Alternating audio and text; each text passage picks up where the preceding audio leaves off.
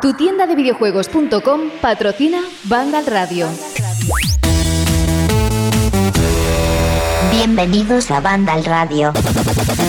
Sí, sí, claro, claro. Los días pasan rápido, los meses, los años, y vas, miras la escaleta y dices, 8. 8 años haciendo el programa. Pero 34, 34 episodios de la octava temporada. Pero ¿cómo pasa el tiempo? Bueno, a ver, han pasado unos días, desde luego, desde el último capítulo, pero tenemos un montón de contenido que contaros estos minutos aquí en Banda Radio. ¿Qué tal? Saludos de José de la Fuente. Oye, estamos bastante contentos.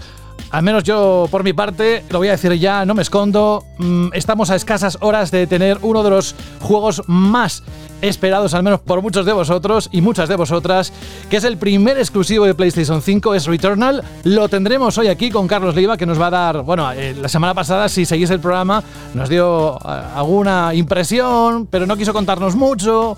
Y dijo, bueno, dentro de unos días ya me paso por aquí y lo cuento. Venga, va. Y aparte tenemos a Fran Gematas. Hola, Fran. Muy buenas. Que nos va a hablar del New Pokémon Snap, ¿verdad? Exacto, exacto. He estado ahí algo más de una semanilla echando fotos y vaya, sigo echándolas. De hecho, si he llegado tarde, ha sido por jugar. Claro, y luego te vas a comprar esa impresora, ¿no? Para sacar las fotitos y ponerlas en la habitación, ¿a que sí? Sí, sí, me da a mí la impresión de que sí. La impresión de que sí. ¡Guau! ¡Hay lado fino! Ese es Frank matas. Bienvenido, Frank. Eh, bueno, no te voy a preguntar por la semana porque tenemos un montón de invitados y vamos a ir un poco rápido. Vamos a hacer ligero esta, esta primera parte, la introducción. Alberta González, muy buenas. Hola, José, ¿qué tal? También tenemos a Dani Paredes. Ha vuelto. Hola, Dani. He vuelto. ¿Qué ha pasado todo este tiempo? Nada, estaba de mudanza, todos lo sabéis. De hecho, yo sigo rodeado de cajas eh, y aún no sé dónde están todas las cosas. Pero ojo, ojo, que tengo un baño japonés. Eso, para el que no sepa de qué va, igual tendrías que hacer una explicación en el programa, no ahora, ¿eh? igual durante el programa piénsatelo. A mí lo que me hizo gracia el otro día en Twitter, me parece que fue en Twitter o, en Instagram, oye, eh, llamadme para concertar citas para, para probar el, baño, que, es, que sabemos que es lo que más os gusta. Poca broma, José, que estoy pensando poner eh, algún sistema para que la gente pueda meter monedas para usarlo, ¿eh? ¿Qué dices? ¿Qué dices? bueno, oye, Dani, bienvenido no tenía conexión a internet, con lo cual era bastante complicado que se uniera al programa, pero estás aquí, primero por, mm, porque estabas malito y después por la mudanza, no paras eh, últimamente, pero bueno. Gracias por estar con nosotros esta, en este episodio. Jorge Cano, por supuesto, está aquí con nosotros. Hola, Jorge. Hola, buenas. ¿La semana bien? Empezando a acumular los comentarios y las preguntas. Primero, ah, luego tengo que hablar con Dani, que me diga el precio, por cuánto le ha salido, porque. Impresionante todos los que hemos viajado a Japón, si, si de algo tienen nostalgia de, este, de ese país, cuando vuelves, eh, son los retretes, que son fantásticos, el chorrito. Impresionante. Solo te que, luego, que luego me diga cuánto le ha costado y tal, y, lo voy a mirar porque eso es un avance que, que yo no sé por qué ha tardado tanto en imponerse en Occidente. Veo que cada vez eh, es más normal poder comprarlo aquí y tal, y mira, y ya que alguien conocido que lo tenga, luego, luego que me comente. Pues sí, luego yo creo que unas preguntas de rigor no te vas a escapar, Dani. podemos, hacer también, si queréis, como salen pocos juegos últimamente, podemos hacer reviews de bateres de estos que nos, manden, que nos pongan, en, se pongan en ¿eh? contacto Roca y todas estas compañías. hacemos publi y nos mandan los estos y los probamos. Claro, y le decimos limpieza, tal, eh, estética, no sé cuánto, potencia del sonido, tal, sonido. Me encanta, me encanta la idea. Bueno, a ver, no sé si queréis decir. ¿Estás lanzando alguna indirecta de que el contenido es poco menos que para echarlo a la taza del váter? Porque vamos, solo faltaba hacer un programa con reviews de eso. Yo me niego, ¿eh? Porque ahí, como llegue Rubén. Yo... con Rubén, ¿tú te imaginas que además no tiene freno en la lengua? Yo casi no me, no me atrevo mucho, ¿eh? También te lo digo. Bueno, oye, eh, bromas aparte. Tenemos más invitados. Bueno, dentro de un ratito, ya lo he dicho, que estará con nosotros Carlos Leiva, porque nos tiene que hablar de ese juego, Returnal, pero también estará con nosotros, ni más ni menos que el gran Rubén Mercado, que nos tiene que lanzar el siguiente reto de la cacería 4.0 y contarnos qué ha pasado con las respuestas que estamos recibiendo del reto número 10. Mira, me echa unas risas porque estáis mandando audios. Hoy va a dar la solución, pero es que estáis mandando audios. No, puedo, no voy a decir nada más para no dar más pistas, pero, pero bueno, eh, se avecina una buena en ese sentido. Y tengo conectado en este momento a un invitado muy especial que, nada, ha dicho, oye, eh, José, ¿puedo pasar un momento por tu programa? A ver, mío no es, es de banda, ¿no? Es un, un programa coral. Pero he dicho, vente, Uri, vente. Es Uriol, bueno, es Uri, pero es Uriol Valluera. Uri, ¿cómo estás? Hola, madre mía, nunca me habían presentado ni había entrado en una colaboración en un programa que empezara hablando de retretes. ¿Verdad?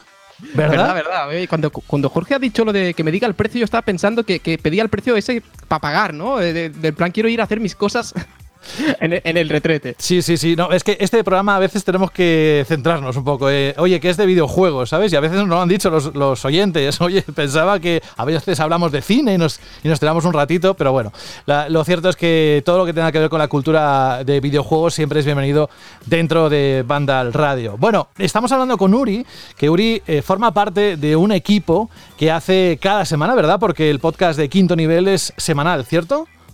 Sí, ahí estamos cada semana eh, repasando un poquito las novedades de, PlayStation 5. Bueno, en su momento pues empezamos un poco con la consola, ¿no? En lanzamiento en noviembre y demás, pero poco a poco pues se van imponiendo los juegos y, los temas que al final a la gente que escucha podcast les, les gusta, ¿no? Sí, además ahora Uri con... por invitarme, desde luego, porque es un placer estar en Vandal. O sea, gracias por, que escucho y, me encanta que, pueda tener la oportunidad de salir por aquí. Gracias por venir, de verdad, un ratito con nosotros. Que, claro, alguien que te esté escuchando iba a decir que estamos en un momento en el que los podcasts están teniendo todavía más relevancia de lo que llevan teniendo desde hace años. Yo, fíjate, desde el 2009-10 que, que, veo que, que va subiendo, va subiendo, pero estamos en un pico bastante interesante para aquellos oyentes que te están escuchando ahora mismo y estén preguntándose un podcast de quinto nivel, cuéntanos qué, es ese podcast y con quién lo haces. Sí, efectivamente. Bueno, pues eh, este podcast es, el, un podcast de PlayStation 5 centrado totalmente en la, consola, eh, que cuenta con el apoyo de, la propia PlayStation, de Sony aquí en España. Y bueno, como dices tú, un poco es un proyecto bastante innovador en ese sentido, porque es verdad que quizás lo que son empresas tan grandes dentro de la industria no habían apostado hasta ahora directamente por un formato tan particular como este y tan distinto ¿no? al resto de cosas. Y, bueno, ¿con quién lo hago? Pues probablemente los conocéis mucho más que, a mí mismo, ¿no? Que son Borja Pavón y, y Jenny Rand. Eh, la verdad que son dos maravillosos compañeros. Que dos grandes. Le mandamos un saludo a los dos desde aquí. Y me consta que tenían ganas, ¿eh? pero es verdad que, no, no, se ha podido. Pero bueno, aquí estamos para, para disfrutar un ratito. Y bueno, en cuanto al podcast, pues simplemente eh, estamos en todas las plataformas, iBox, iTunes, Spotify, tenemos nuestra propia web también de quinto nivel. Y, y en fin, eh, a tope. Es que nos parece un, proyecto muy chulo y queríamos hoy que te dejaras caer un ratito por aquí. Habíamos invitado a todos, habíamos traído aperitivos, eh, Coca-Cola, cervezas, había un poco de todo, pero vamos, se lo va a tener que tomar todo Franje Matas porque has venido tú solo, pero ya nos va bien que nos cuentes un poquito este proyecto eh, que lleva tan solo unos meses, pero que concentra un montón de contenido muy interesante, ¿no? Habéis tenido entrevistas, habéis dado detalles muy interesantes sobre el la PlayStation 5. Cuéntanos un poquito. Sí, yo creo que es de lo más interesante porque poco a poco eh, estamos pues, tratando muchos contenidos que, además personalmente a los que hacemos el programa nos, nos gustan y proponemos y queremos hacer. Y, la verdad es que el, el hecho también de de contar, y es algo que estamos haciendo habitualmente, no en todos los programas, pero prácticamente en todos, el hecho de poder contar con invitados desde profesionales de la industria como vosotros, por ejemplo, el propio Carlos Leiva también hablará de Returnal con nosotros, lo cual nos encanta, y, por supuesto, pues un montón de, desarrolladores, de gente... Eh, de, distintas cosas, ¿no? Porque al final, por ejemplo, también ha pasado la gente de AEVI con The Good Gamer, un montón de cosas. Aquí hablamos un poco de todo. Eh, la gracia, evidentemente, es que también lo intentamos mezclar con humor, eh, siendo también un poco el puente entre PlayStation y, la comunidad, eh, para que nos hagan llegar sus comentarios, sus propuestas y demás. Y, al final, pues es un, formato muy ameno. y, diferente quizás al de todos los podcasts más habituales, quizás un poquito más cortito ahora mismo, pero la verdad es que es bastante directo y se consume muy bien. ¿Sabes qué, Uri? Que lo mejor para hacerse una idea es buscar quinto nivel en las distintas plataformas, darle una escucha y así eh, quien le apriete el botón sabe perfectamente qué va a encontrar ahí porque es que se explica solo eh, dándole al play. Pero antes de decirte adiós, a mí me gustaría saber qué es lo que más te gusta de PlayStation 5, porque supongo que la debes tener bastante reventada últimamente, ¿no? Pues bastante, bastante, la verdad. Hombre, pues ahora mismo sería muy fácil decir justamente que Returnal es uno de los mejores juegos que ha salido para la consola y además eh, con, un buen aprovechamiento del hardware de la consola y demás. A mí lo que más me gusta es algo que en el programa decimos mucho en clave de humor y que parece mentira, pero que, que nos lo dijo el propio Carlos también, ¿no? Que es el tema de nos estamos quejando de que ahora queremos como que vuelvan los tiempos de carga, ¿no? No tenemos tiempo de coger el móvil entre nivel y nivel, que esto es como muy... Eso es cierto, eso es así. Eso es el momento también, pistacho, el momento, no sé, lo que quiera cada uno, ¿no? No, es el momento de mm, chequear si ha habido algún mensaje nuevo de WhatsApp o alguna mensajería instantánea. Te lo prometo. A mí no me da tiempo. O estoy mirando una cosa en una página web y es que mm, si ya empieza, ya. es algo que, por ejemplo, en Yakuza hay muchos consejos en Like a Dragon, ¿no? Que te dicen, pues, cómo hacer ciertas cosas. Yo es que intentaba leer el mensaje y necesitaba 20 cargas para poder leer una frase, ¿no? Y es algo como muy, muy tremendo. Pero la verdad es que sí, el, eh, hoy en día que estamos con consolas que tenemos que descargar parches, que tenemos que instalar cosas, que la verdad es que muchas veces no tenemos tanto tiempo para jugar y los que nos dedicamos además a la industria también de prensa y demás, a veces también lo que quieres es eso, echar un rato, ¿no? Y, que puedas hacerlo casi de forma instantánea, yo creo que es un gran avance de la generación en general y de PlayStation 5 en particular. Sí, sí, luego cuando venga en junio el Ratchet, eso va a ser una maravilla. Es decir, que tenemos un montón de cosas, la generación nueva acaba de comenzar y desde luego hay una cosa que quiero que me corrobores, eh, que supongo que habrá contado Carlos eh, en el análisis de Returnal, que es el uso de los auriculares especiales ¿no? de PlayStation 5 y, y ese sonido, ¿no? Cuéntanos un poquito qué experiencia has tenido es que has tenido tú o lo que has mm, oído, que te han contado. Sí, pues mira, eh, también tuvimos un, programa de los del principio del audio 3D, donde estuvo también Claudio Serrano, que es un poco en la línea de lo que comentaba antes, ¿no? De tener invitados de, todo tipo. Eh, y, la verdad es que el audio 3D yo creo que todavía se le puede sacar más provecho. Returnal es uno de los juegos que mejor lo hace, junto con Demon Souls probablemente, hasta el momento. Y es alucinante, es decir, hay, juegos en los que ya no es cuestión de querer tener una, inmersión mejor, ¿no? Eh, por ejemplo, un juego de terror, a ver, Village, ¿no? También, como, como lo hace. Eh, sino incluso, pues, aprender a jugar mejor. Por ejemplo, por saber dónde vienen los enemigos, las balas, es un montón de cosas que, que pueden ayudar ya no solo a la escena competitiva, sino incluso a gente que quiere jugar él solo una historia a disfrutar mucho más y a jugar mejor. O sea, a mí me parece bastante interesante también esta, esta tecnología. Desde luego, yo siempre he dicho que aparte de tener un buen televisor para jugar en condiciones, lo que es el sonido es una grandísima parte. Mira Resident Evil, por ejemplo, eh, el 7 y los anteriores, es que, o, aquella demo PT, es que lo que más te asustaba era el sonido, los crujidos, etcétera, y además que se pudiera posicionar ¿no? en el espacio. O sea que ese, ese juego yo tengo ganas de probarlo también por, esa, por el audio 3D. Pero bueno, hay muchas cosas que comentar. Si no queréis perder nada del mundo de PlayStation y sobre todo la PlayStation 5, con todo lo que está saliendo y todo lo que va a venir hoy, precisamente Dentro de un ratito, Uri, vamos a hablar en el bloque de noticias de precisamente las novedades ¿no? que, tiene Sony y que se están hablando estos días y que han sido recogidas por nuestra página web de Vandal. Oye, mmm, mándale un saludo muy fuerte a todo el equipo. Mm, te agradecemos muchísimo que hayas estado con nosotros hoy. Podcast quinto nivel. Eh, recuérdanos las plataformas en las que estáis para poder escuchar. Las plataformas son prácticamente todas, las más importantes quizás, ¿no? iBox, iTunes, Spotify y sobre todo la web propia de quinto nivel, eh, podcast.com Ahí podéis encontrar todos los programas y efectivamente también si seguís en Twitter a, la propia PlayStation, la cuenta española, pues también semana a semana iréis viendo también los, programas y, también ahí con unos pequeños clips y vais a poder pues escuchar eh, un montón de temas diferentes, como te digo. Hemos tenido desde Lou Studert hablando de Crash Bandicoot 4 y además también se ven sorpresas interesantes ¿eh? de cara algunos de los juegos que habéis tratado recientemente en el programa. Mira uy, uy, uy, uy, uy, uy, uy, no hay que perdérselo. Uri, de verdad, un gran abrazo también para ti, de parte de toda la redacción de Vandal. Y pues nada, te dejamos que sigas preparando los contenidos para el siguiente episodio de quinto nivel y nosotros vamos a hablar un poco de ese juego y alguna otra cosa más. Así que cuídate mucho. Ha sido un placer enorme, de verdad que, estáis haciendo un trabajo muy grande también en Vandal, referentes en muchos aspectos y, para mí pues ha sido un honor. Y, sí, y también lo mismo de parte de la gente que no ha podido estar, que, que estaría encantada y que a ver si en el futuro lo podemos hacer. Un abrazo.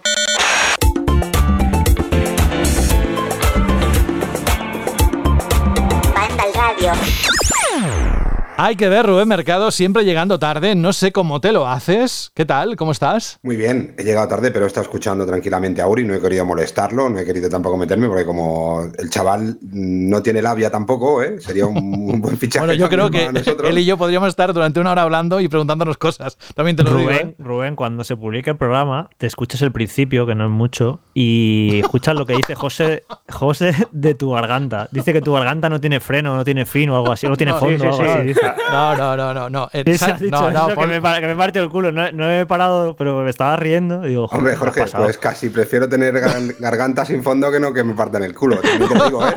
No, no, bueno, ¿sabes por qué? para todos. ¿eh? ¿Sabes por qué? Porque es que ha salido, está Dani Paredes con nosotros, después de una temporada que, bueno, entre que se puso malo y después que ha tenido una mudanza, pues eh, no tenía internet y no se podía conectar. Pero a cambio, eh, Dani, como le encantan las redes sociales, nos ha regalado casi con un, un viaje, ¿no? Por su, por su mudanza. Y una de las cosas que más me ha hecho gracia es que en Instagram, creo que ha sido, pone eh, su baño, el nuevo baño, el antes y el después, eh, y además con su la joya de la corona, que es un, un váter japonés, ¿no? Entonces, Ah, le ha decir un, un Picasso, porque No, no, no. mucho de esto, ¿eh? tener un Picasso en el baño. ¿eh? y le ha preguntado Jorge, "O- ostras, Dani, dame más detalles porque me interesa mucho. No sé cómo esto no ha llegado antes a nosotros, porque todos los que hemos ido a Japón, pues la verdad es que mo- sabemos que es una, una de las maravillas, ¿no? Y entonces, claro, entre una cosa y otra hemos dicho, ¿y ahora qué? ¿Vamos a hablar en vez de videojuegos de váteres? Digo, pues no veo un programa especial de esto, porque como venga Rubén Mercado con esa boca que tiene, pues vamos, que aquí puede pasar de todo. Pero era solo Bueno, eso. me encanta tu capacidad de relacionar váter japonés con la boca de Rubén Mercado. No, no, bueno, tú, algo- vamos, yo te pido no sé, que, ¿eh? que me describas lo que hace un váter japonés, que seguro que los has probado. Ha dicho la boca de Rubén no tiene freno. Creo que ha, que ha dicho eso. Vamos, que un día que me conecte un poco tarde empecéis a hablar de Bueno. mis virtudes, ¿no? Bueno, Nada, oye. chicos, ya lo sabéis, ya lo sabéis. Tengo la boca como un váter japonés, ¿eh? Lo Eh. mismo he hecho chorros para la espalda que para el frontón, ¿eh? Para todo eso. No, no, no, no, no. Eh, Quitaros esa imagen de la cabeza. Venga, va. Vamos a, a empezar con lo que es la escaleta habitual de Banda Radio y con los decía antes a Uri. Precisamente hoy arrancamos. Es que tenemos una ensalada de cifras que yo he tenido que resumir bastante. Todos los detalles de lo que vamos a comentar, por supuesto, están recogidos dentro de la página web de Vandal. Pero es que como empiece yo a contar todo lo que hay, se os va a poner la cabeza tan grande que no vais a pasar por los marcos de las puertas. Así que mejor vamos simplemente a dar cuatro detalles de lo que ha pasado en cuanto a la semana y esa presentación de datos fiscales que han hecho las compañías. Eh, Además, si, si echáis la vista atrás, ha, ha habido varias compañías que esta semana nos han regalado con eh, cómo les ha ido ¿no? en los últimos meses. Bueno, pues PlayStation 5 también tiene mucho que decir. Sony, eh, a través de un informe del año fiscal que terminó el 31 de marzo, ha publicado que la nueva consola de sobremesa ha alcanzado los 7,8 millones de consolas vendidas en todo el mundo. Con este dato supera su propia previsión, que era de 7,6 millones, y se convierte, y aquí está el titular, en la consola más rápidamente vendida de la historia al superar a PlayStation 4, que había conseguido precisamente eso, 7,6 millones en el mismo periodo. 3,3 millones de PlayStation 5 se vendieron a lo largo de los tres primeros meses del año. Y os recordamos que la consola se lanzó el 12 de noviembre en la mayoría de territorios excepto España y el resto de Europa que fue el 19 de noviembre. La demanda, como sabéis, todavía es muy alta y bueno, según el analista Daniel Lamag, esto seguirá durante algunos meses más. En cuanto a PlayStation 4, seguimos recogiendo cosas del informe fiscal, ¿eh? y ya os digo que he tenido que suavizarlo porque estaría hablando de tantas cifras que, no es plan. Bueno, en cuanto a PlayStation 4, la consola lanzada a finales de 2013 alcanza la friolera de 115,9 millones de unidades, supone un descenso de 0,4 millones respecto a las vendidas en el mismo periodo del año pasado, lo que es un claro indicio de su final de ciclo, algo que no nos pilla por sorpresa, sinceramente. Vamos con el software, con los servicios, que sabéis que es una tajada cada vez más importante de todas las compañías tecnológicas. El servicio de suscripción PlayStation Plus alcanza los 47,6 millones de usuarios, es decir, 6,1 millones más de los que había el año pasado. Este, dice Sony, es el mejor año para la división de juegos y servicios online con ingresos de 25.030 millones de dólares en el año fiscal, especialmente gracias a las ventas de juegos, sus servicios y el impacto del lanzamiento de PlayStation 5. Y en cuanto a juegos, Sony espera, con esto acabo ya, os lo prometo, que sus juegos first party en el año actual fiscal ingresen más dinero que en el anterior, en el que vimos, si recordáis, de las sofás parte 2, Ghost of Tsushima, Spider-Man Miles Morales, entre otros, lo que es una señal de las altas expectativas puestas, por ejemplo, en títulos que tenemos en la cabeza como Horizon 2, Forbidden West, God of War, Ragnarok, Ratchet Clank, una dimensión aparte, o Gran Turismo 7 que, aunque se ha retrasado, lo sabemos, a 2022, podría caer en el primer trimestre y por tanto en el año fiscal que recuerdo que acaba en marzo del 2022. Y con esta ensalada de números, os dejo degustarlo, hincarle el diente, coger el cuchillo, el tenedor. Ahí lo tienes, Jorge. ¿Qué, valoración haces? Te ha vuelto todo loco aquí a dar Todo loco, todo loco. No, te quería cortar, digo, bueno, tira. Que aquí lo relevante es las ventas ¿no? de PlayStation 5, que bueno, es la consola que más rápidamente ha vendido en sus primeros cinco meses de vida. Y eso que no había stock. O sea, imaginaos si no hubiera habido los problemas tan graves que ha habido de stock, que la gente literalmente se ha pegado por ella y todavía no la puede conseguir, pues habrían vendido yo creo que, todo lo que hubieran puesto en las tiendas. Se han vendido 8 millones y, y la gente no puede conseguirla.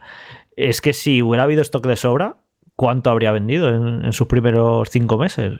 Es que lo que hubieran querido. O sea, la verdad es que espectacular las ganas que había de nuevas consolas. Estaba la gente deseando pasar de generación y comprarse una consola nueva. A ver eh, ahora cuando se arregla el problema de stock, que parece que va para largo, porque cuando empezamos a hablar de los problemas de stock, recuerdo, yo creo que incluso antes de que se pusiera a la venta, ya Rubén nos contó esto, ya estábamos hablando de ello.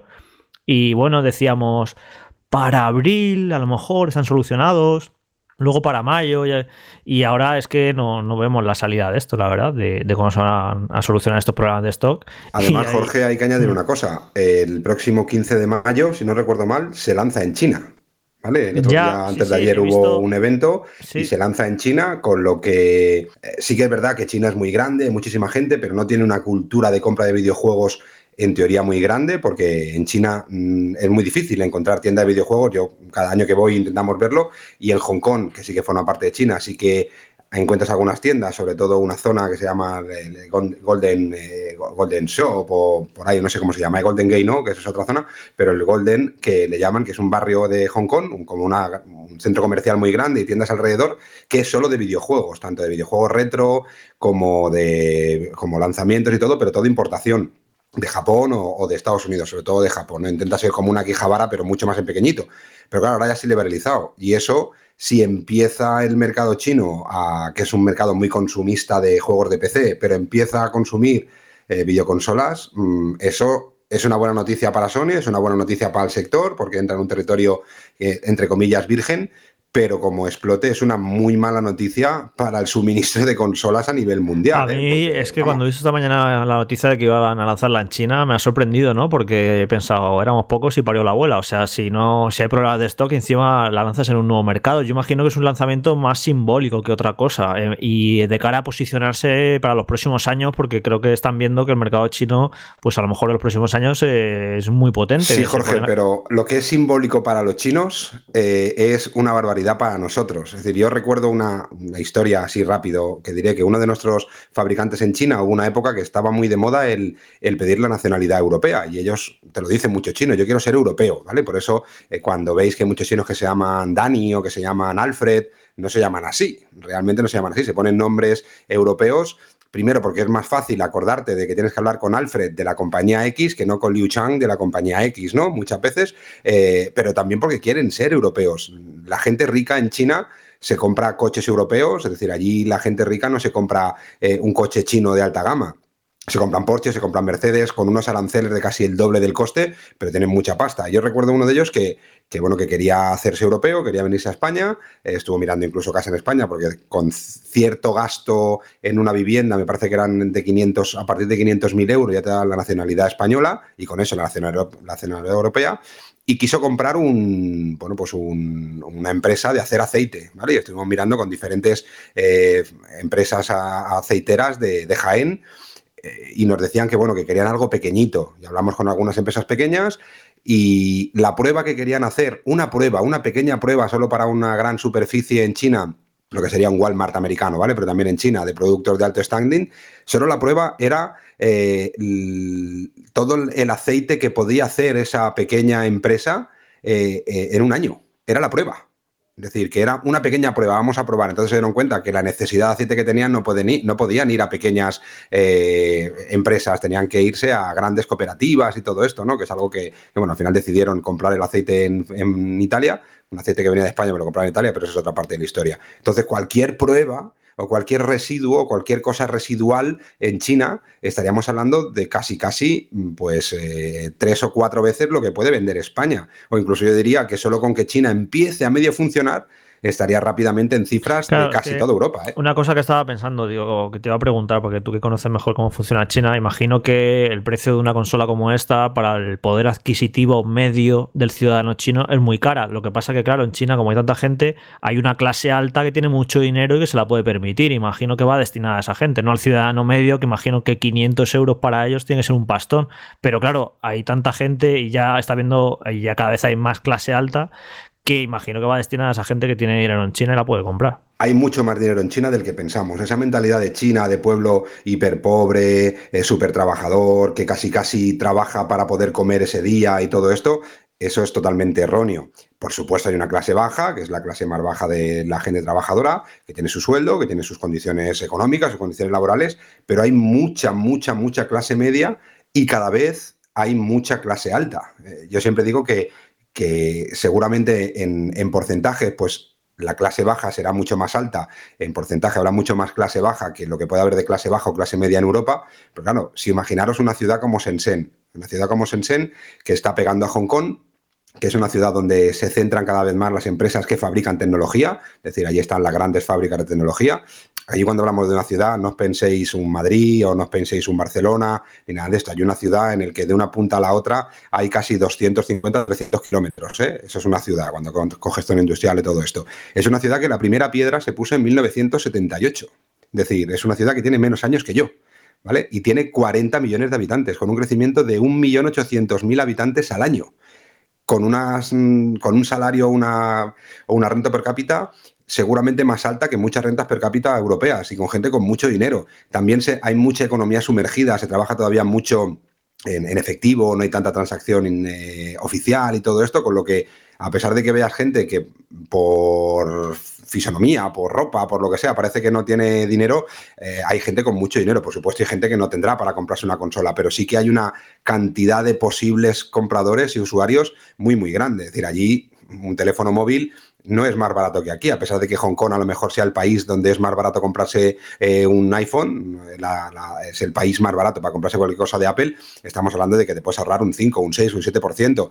Eh, o Samsung, los precios de Samsung son los mismos, casi casi al cambio en, China que aquí y tú ves a cualquier niño de 14 años con un Samsung, con un Oppo o con un Xiaomi de último modelo. Y Apple ya no te digo nada, hay, hay un montón. Es decir, que el poder adquisitivo para tecnología es muy alto. Sí que es verdad que muchos no serán oficiales o hay mucha copia, sí, de acuerdo, hay mucha copia, pero hay tanta gente que hay mercado para las copias en cantidades brutales o para los portátiles. Yo estoy arreglando mi portátil Huawei que se me rompió allí en China, se me rompió la pantalla y cuando me mandaron a la zona del servicio técnico, es brutal, porque era el corte inglés solo para el servicio técnico y había un mogollón de gente y, y, constantemente con portátiles y con portátiles de último modelo. Es decir, que hay mucha pasta, que como China empiece, yo siempre he dicho que el gran problema la gran ventaja de China para nosotros es que es la fábrica del mundo, pero cuando China empiece a no necesitar fabricar para los demás, sino que su consumo interno sea lo suficiente como para no tener que fabricar para nadie, tenemos un problema, porque también ellos son muy suyos, ellos primero para ellos y luego para los demás. Como tengo mucho sobrante, pues para los demás, pero cuando no tengan sobrante,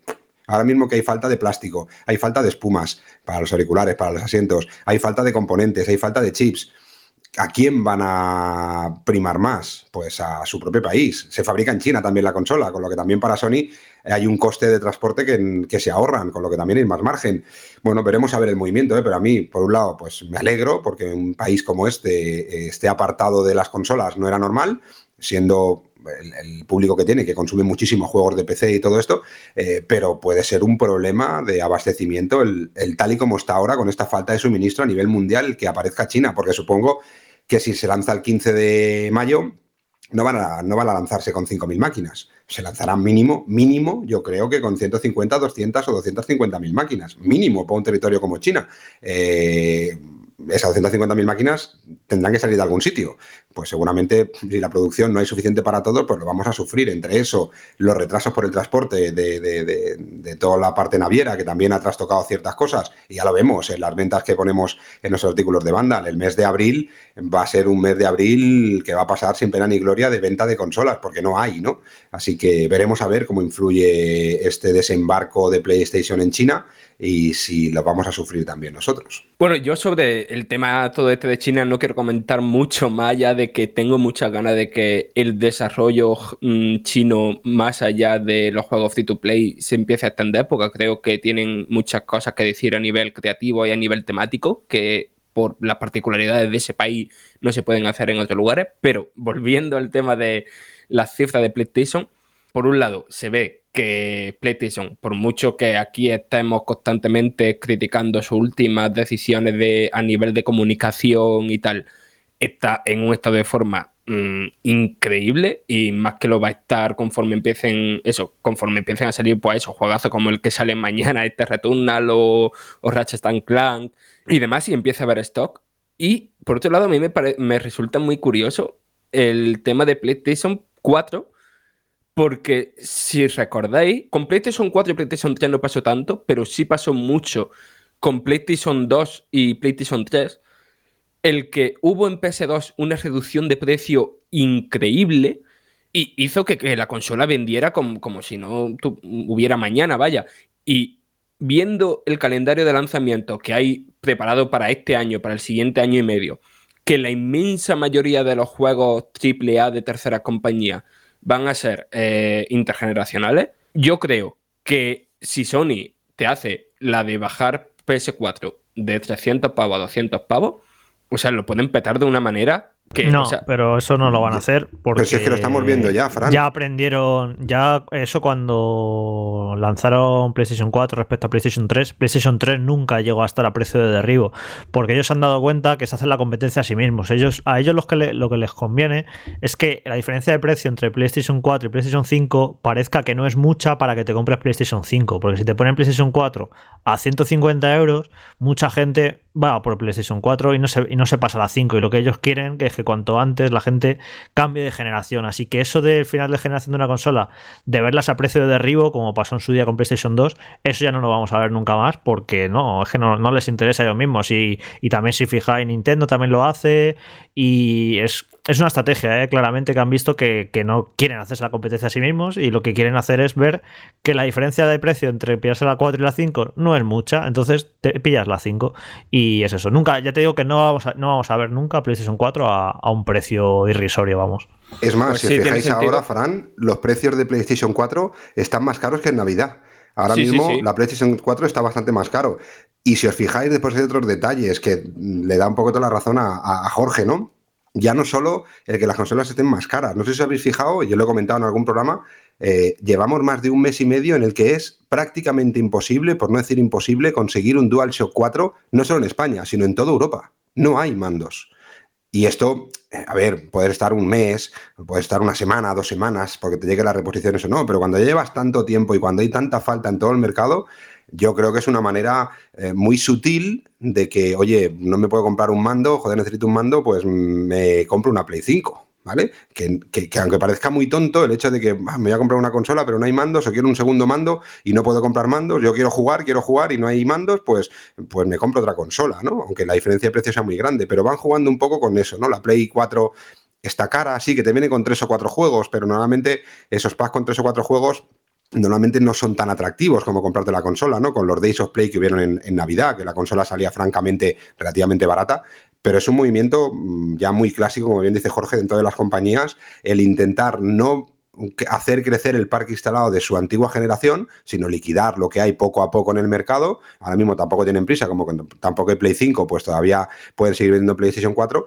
pero de alguna manera incitar a la gente a que si tiene que comprarse una consola, no se compre una consola porque es barata, sino que salte directamente a la nueva generación. El problema es la falta de stock. Quiero decir, vale, me quiero comprar una Play 5, pero no puedo. Por más que quiera, no puedo. Eh, entonces, ¿qué hago? ¿Me compro una Play 4 que está más cara? No, me compro una Play 5, pero no puedo. Y es el pez que se muerde la cola y es el gran problema. Si, si de Play 5 hubiera no un stock libre y hubiera libertad de compra en cualquier sitio, porque, porque bueno, porque eso ya es pedir, pedir mucho, pero si hubiera una facilidad de que no tuvieras que estar peleándote con todas las tiendas online durante semanas y semanas, apuntándote en listas de espera, luchar contra los eh, especuladores y todo esto, eh, seguramente PlayStation 4 estaría lo que estarían los lineales y, y, poco más, y más como una consola que reproduce todos los juegos. Es decir, bueno, pues para Sony vender consolas de PlayStation 4 a lo mejor no le interesa, y más con una Play 5 que todavía se venden muchos juegos de Play 4. Yo creo que vamos a ver más grandes juegos como estamos viendo ahora a precios reducidos, que puedes comprarte un God of War por 9,99 o muchas otras cosas, para captar a ese público que se compre Play 5 quiera seguir jugando juegos de Play 4, que no el ver otra vez grandes ventas de consola PlayStation 4, porque van hacia eso, Sony, vamos. Tenéis toda la razón del mundo. O sea, eh, me voy a montar el argumento, pero sí, total. Y por último, comentar que si recordéis, todos los periodos de lanzamiento de nuevas consolas de Sony suponía una disminución en, los ingresos de la división de videojuegos de, Sony. Y por primera vez, eh, todo esto que comentaron de la consola no se va a lanzar a pérdida, tal, no sé qué, aunque eso en la PS5 Digital Edition no sé hasta qué punto es así, ha sido la primera vez que, que la barrita ¿no? en, los ingresos de, Sony eh, en, el, año de lanzamiento de una consola estaba en azul y no en rojo. Sí, de todas formas, a mí hay una. A mí esta época me encanta. Sabéis que me gustan mucho las cifras y me gusta eh, pues eh, lo que compartió Daniel Amat y lo que han ido compartiendo tanto de PlayStation como de Microsoft y como de Nintendo. Pero también creo que es la época más, más mentirosa ¿vale? O más, entre comillas, más dirigida por parte de las compañías. Yo me he analizado los tres cierres fiscales de, las tres grandes compañías de videojuegos eh, en el mundo, ¿vale? Nintendo, Microsoft y Sony. Y no he encontrado ni un dato, ni un solo dato que sea negativo. Es decir, estas épocas son, vamos a sacar un informe financiero traducido al lenguaje español, vamos a sacárnosla toda a ver quién la tiene más grande. Y no vamos a decir absolutamente nada malo. Es decir, no es un informe financiero real. Un informe financiero real si lo viéramos, pues veríamos que hay ciertas divisiones o ciertas cosas que no han salido bien. Pero al final, como es un informe financiero que es la propia compañía quien enseña o quien filtra o quien envía o como queréis decirlo, en ninguno de los tres informes hay ningún dato negativo para ninguna compañía. Todo es récord de ventas, récord de distribución, récord de colocación, récord de margen, todo es récord. Y eso es inviable, es imposible que todo funcione tan bien también juegan mucho con el lenguaje eh, corporativo, eh, como diría, muy grandilocuente.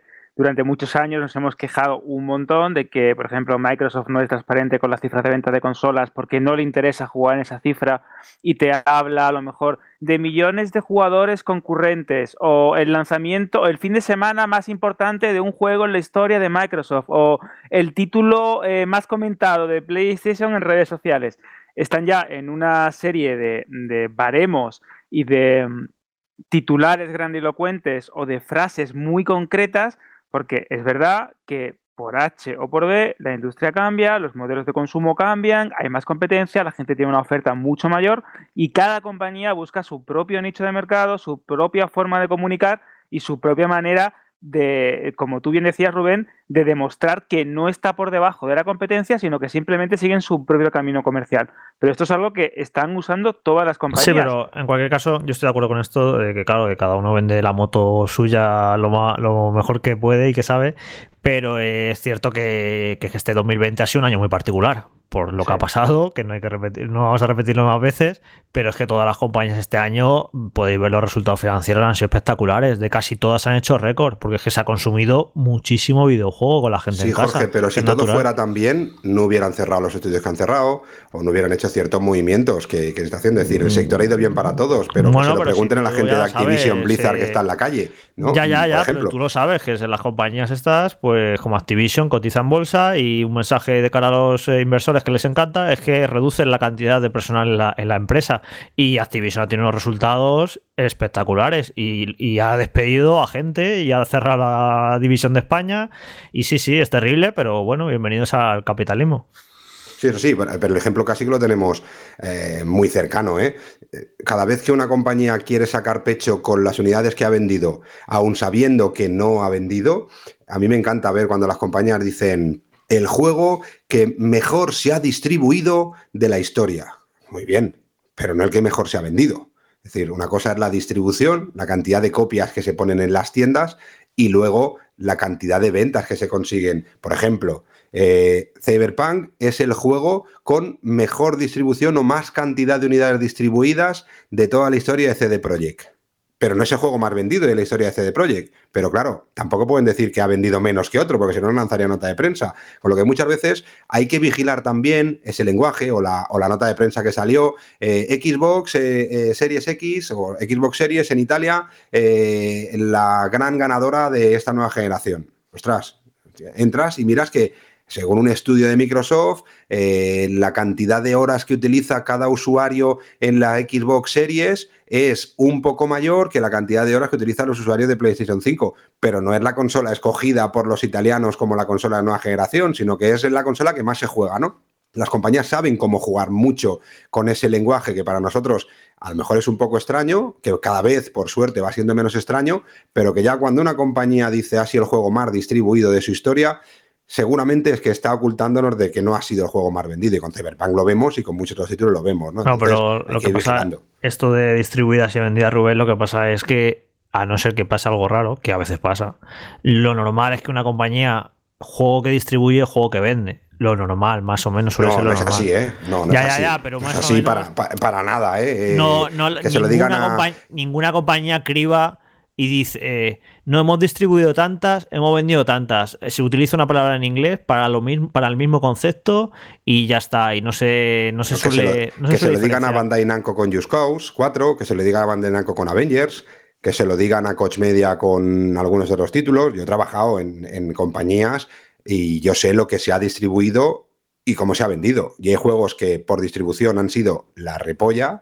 para ser el título que es. Por supuesto, no todos los juegos eh, distribuyen 120.000 o 150.000 copias, pero a veces es mayor un problema en cuanto a cifras, en cuanto a ratio de distribución-ventas, un título que se colocan 10.000 y que solo se venden 100 la primera semana, que un título que se colocan 20.000 y se venden 11.000 la, la primera semana. En cantidad de unidades en canal o en las tiendas es mucho mayor, pero el riesgo que tienen de éxito o no éxito, por supuesto, es mucho mejor el segundo ejemplo que no el primero, ¿no? Oye, Rubén, ahora eh, nunca te pregunta esto. Ahora me ha venido la curiosidad.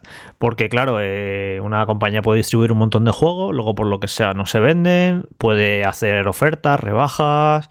Yo me acuerdo en su día que compré, de hecho lo tengo ahí cerrado todavía, compré Fallout New Vegas a muy pocos meses de, de haberse puesto a la venta, creo que fue a 6 euros porque se pusieron tantas copias de Fallout Vegas en España que no se vendieron, que lo que hicieron fue ya directamente poner precio de derribo.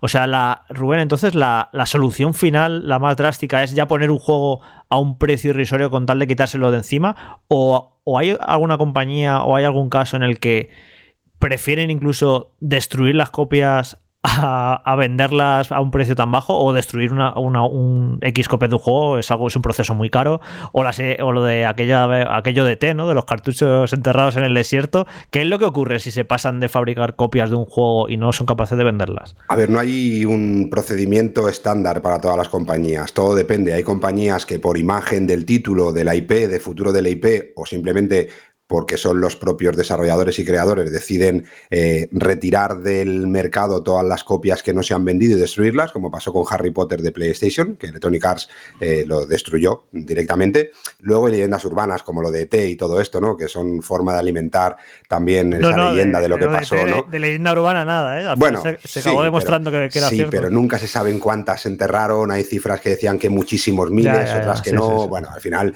no deja de ser una parte bonita también, así mitológica, ¿no? Está el Rey Arturo y el cartucho de T de Atari como gran parte de la historia que estudiarán mi hijo y mis nietos más adelante, ¿no? Y después hay otras compañías que lo que tienen es o bien acuerdos en el momento del lanzamiento de depreciaciones, es decir, oye, mira, nosotros queremos colocar en este cliente, ¿eh? qué sé, por decir un cliente cualquiera, pues game, ¿vale? Eh, mira, nosotros necesitamos que por porcentaje de lo que tú eres para el mercado español y lo que nosotros queremos traer, tú me tienes que comprar 60.000, ¿vale? Y el de game dice, estás loco, yo te quiero comprar 5.000 porque eso es una puta mierda, ¿vale? Entonces ahí empieza la pelea, oye, mira, no, tienes que comprar 60.000, pero yo te aseguro que a los tres meses, eh, si no se ha vendido un 70% del stock inicial, vamos a hacer una bajada de un 30%, de un 40% respecto al PVP y te lo protejo.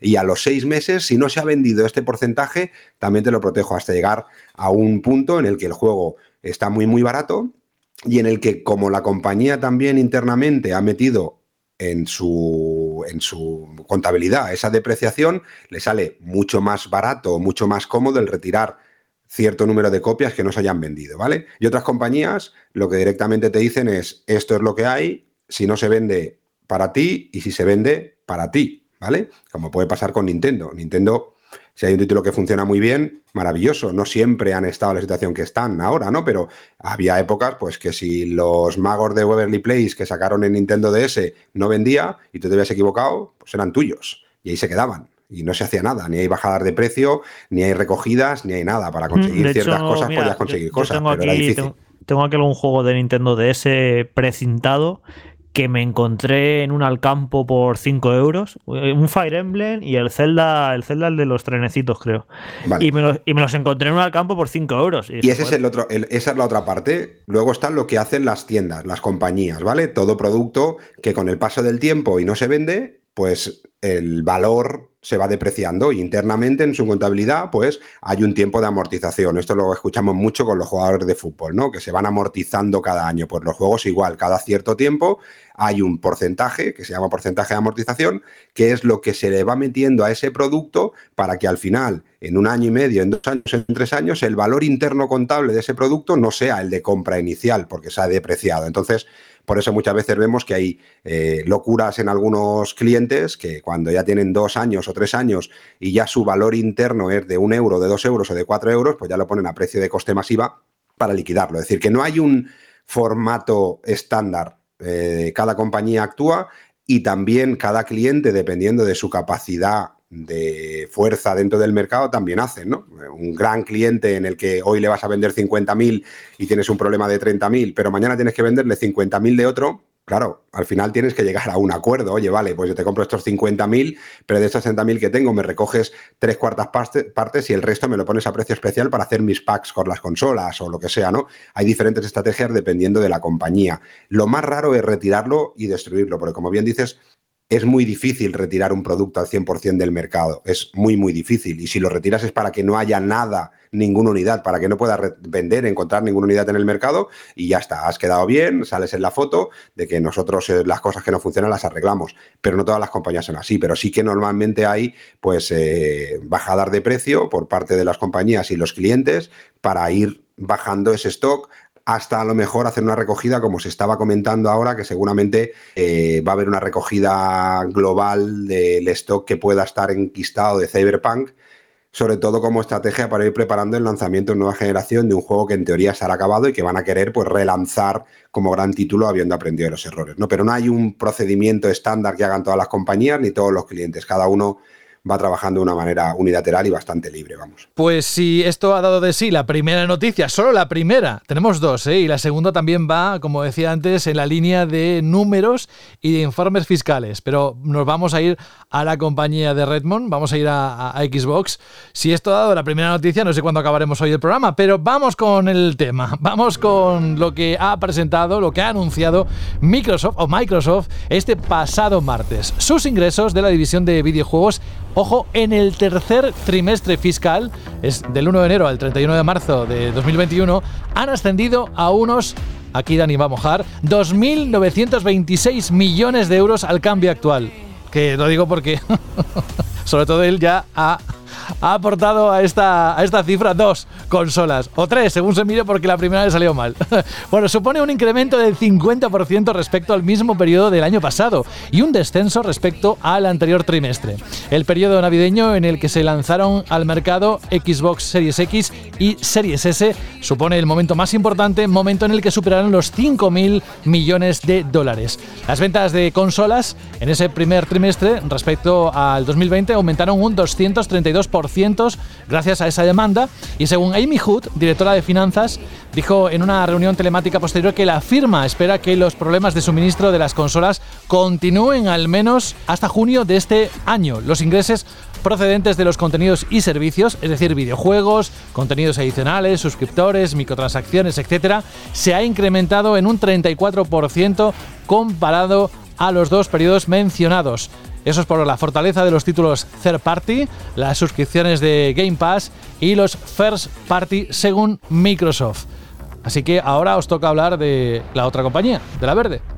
Bueno, yo solo comentar que si hablamos de que hay problemas de stock de PlayStation 5, eh, de Series X ya directamente es que es imposible conseguir una en España. No sé, Dani, tú, gente que conozcas y amigos que estén intentando hacerse con una, qué problemas están teniendo, pero en Vandal ponemos todas las semanas las cifras de ventas de consolas que me las pasa Rubén y es que no se venden prácticamente Series X en España, es que no, no, llegan. O sea, porque Play 5 hay tres semanas que no hay stock y de repente hay una que llegan unas cuantas y así, ¿no? Hay picos, a veces llega una remesa, pero es que Series X es que no, no hay, no, no llegan. ¿Qué, qué está pasando? es que desgraciadamente aquí, eh, bueno, ya lo sabemos, ya hemos visto lo que ha pasado con Xbox One, que ha habido muy poco interés, al final Microsoft incluso retiró la, la parte eh, que había dedicado a eventos aquí, el equipo que tenía de, publicación.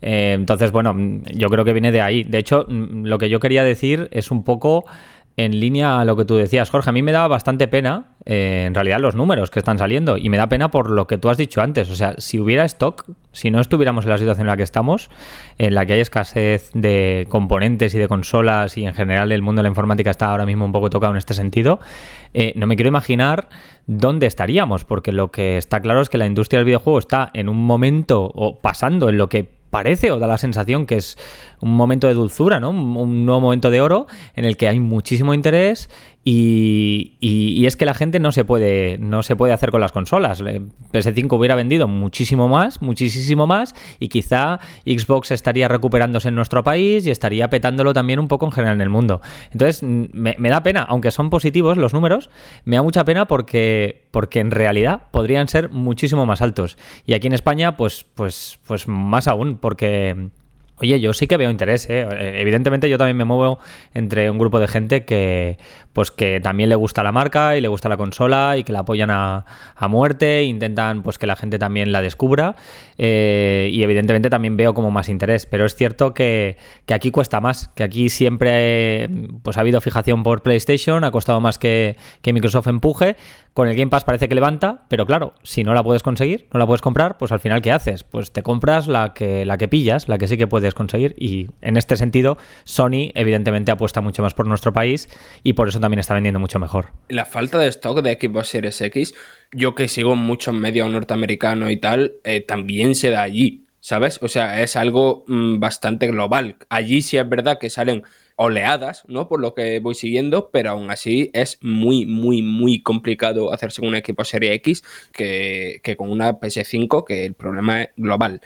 Y me parece muy importante eh, reseñar que de esos 3.530 millones, alrededor del 80% es de contenido y servicio. Es decir, que las consolas representan apenas un 20% de, ese total de ingresos, que por una parte se puede achacar precisamente a esa falta de stock, y, es cierto que en el tema de contenido y servicios también va el porcentaje de, o sea, todo el ingreso de los first party, el porcentaje que se quedan de los juegos third party, las microtransacciones y tal y cual.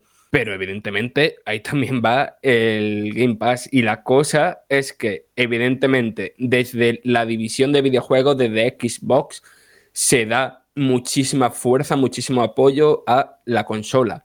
Pero cuando tienes al director de Microsoft, no de Xbox, director de Microsoft, que en su discurso en el cual presenta el informe financiero no menciona la consola de ninguna manera, sino simplemente el jugar, conectarse y crear comunidades en cualquier dispositivo, se ve claramente que por mucho que la división de juegos de Xbox quiera potenciar la consola, Microsoft en general, como compañía, lo que quiere potenciar es el servicio, no la consola. Yo aquí hay que decir una cosa y, yo creo que como máquina ahora mismo, y alguien se me puede tirar encima, pero creo que ahora mismo como máquina y como servicio, mm, Xbox Series, sobre todo la X, está bastante por encima de lo que ofrece PlayStation 5.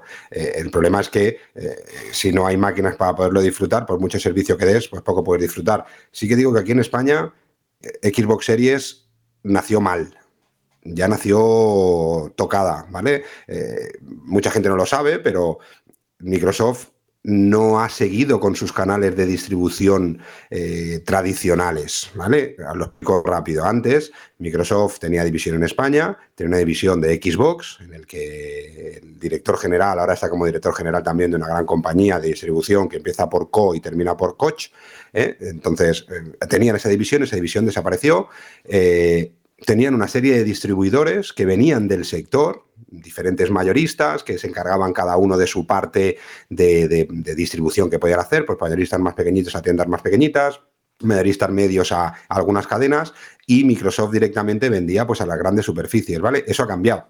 Eso ha cambiado y todos esos mayoristas pequeños que suministraban, cuando digo mayorista pequeño, un mayorista que a lo mejor suministraba Carrefour en exclusiva o otro mayorista que suministraba MediaMark en exclusiva. No es que vendía en tiendas eh, de videojuegos Manolo ni videojuegos PPE, vendía en grandes cadenas. Y luego Microsoft o algún mayorista pues iba pues a un game o donde sea en directo. Esa distribución tradicional se la han ventilado directamente y ahora tienes que pasar, y casi casi por sorpresa, tienes que pasar por otros canales de distribución, que son los que llevan la distribución de Microsoft en general. Windows, Office, servidores, Surface y todo esto, que es lo que estaban acostumbrados a hacer. Con lo que le han dejado la distribución a unas empresas extremadamente potentes, empresas que pueden facturar 700, 800 y 900 millones de euros al año, en el que el porcentaje que les puede hacer crecer la consola y los juegos versus el riesgo que tiene, porque no tiene el mismo riesgo en el mismo margen, vender un juego de Xbox que vender un Windows o vender un Office. Pues ¿qué han hecho? Pues bueno, lo han tenido, tienen que llevarlo porque tienen los acuerdos con Microsoft, no tienen cuenta con muchos de esos mayoristas que sí que tienen cuenta en otros clientes, han tenido que ir rápido y corriendo a las grandes superficies a poderles vender y no han puesto ningún tipo de esfuerzo ni de empeño. En una situación en la que hay consolas de sobras, como ha pasado hasta ahora con Microsoft, con Xbox One o con Xbox o con todo esto, pues bueno, pues no era tan preocupante porque al final, como habían consolas para todos, incluso a veces para estos distribuidores, pues no era tan, bueno, no tenían que pelearse porque le tocaba esa cuota y oye, tienes que vender estas consolas y la vendían y si no la vendían no pasaba nada. Pero ahora, ¿qué pasa? La demanda es tan brutal en toda Europa que se junta el hambre con la gana de comer. Una distribución que pasa de la consola, que no sabe vender la consola y que no tiene capacidad ni intención de abrir clientes que puedan vender esas consolas, junto con el resto del mercado que está totalmente loco por conseguir máquinas. ¿Y quién se lleva las máquinas? Pues en situación de necesidad y de falta, siempre gana el más listo, el más vivo y el que más interés tiene en venderlas. Con lo que los distribuidores de aquí, la pelea que pueden tener es totalmente inferior a la pelea que tienen otros distribuidores tradicionales que sí que se han mantenido en otros países. Entonces, entre que hay pocas máquinas y que aquí la distribución es totalmente caótica, es decir, no hay ninguna tienda pequeña que tenga Xbox. Y cuando digo tienda pequeña, digo cadenas como Canal Ocio, cadenas como Blade, eh, Blade Center aquí en Cataluña, eh, pequeñas tiendas que todavía hay muchas, eh, muchas otras que no tienen máquinas. ¿Por qué? Porque los mayoristas que les venden las máquinas por mucho que le han pedido a Ingram Micro y Test Data, que son los dos grandes distribuidores de Microsoft en España, no le han querido abrir cuenta, decir, oye, yo tengo mis clientes, yo te puedo conseguir o te puedo vender pues 500, 600, 700 Xbox Series X en cada uno de los pequeños distribuidores. Y estas compañías han dicho que, que no, que no van a abrir clientes, que eso no abren clientes de menos de 2 millones de euros al año, porque ellos venden componentes informáticos y venden un montón de cosas. ¿Y qué nos encontramos? Pues que eso va enquistando, va enquistando, no llegan máquinas, nosotros se las llevan y por eso hay mucha gente que está comprando las Xbox Series X en Amazon eh, Italia, en FNAC Francia, que sí que son cadenas que no tienen mucho y que es difícil de conseguir, pero es mucho más fácil que aquí en el que es verdaderamente inviable, es imposible. No tiene corte inglés desde hace un montón de tiempo. No tiene eh, Mediamar desde hace un montón de tiempo. No tiene Carrefour desde hace un montón de tiempo. Los mayoristas, por supuesto, ninguna. Game, eh, porque tienen la fuerza inglesa y algo pueden conseguir porque son los únicos que tienen, un trato directo con, con Microsoft en Inglaterra.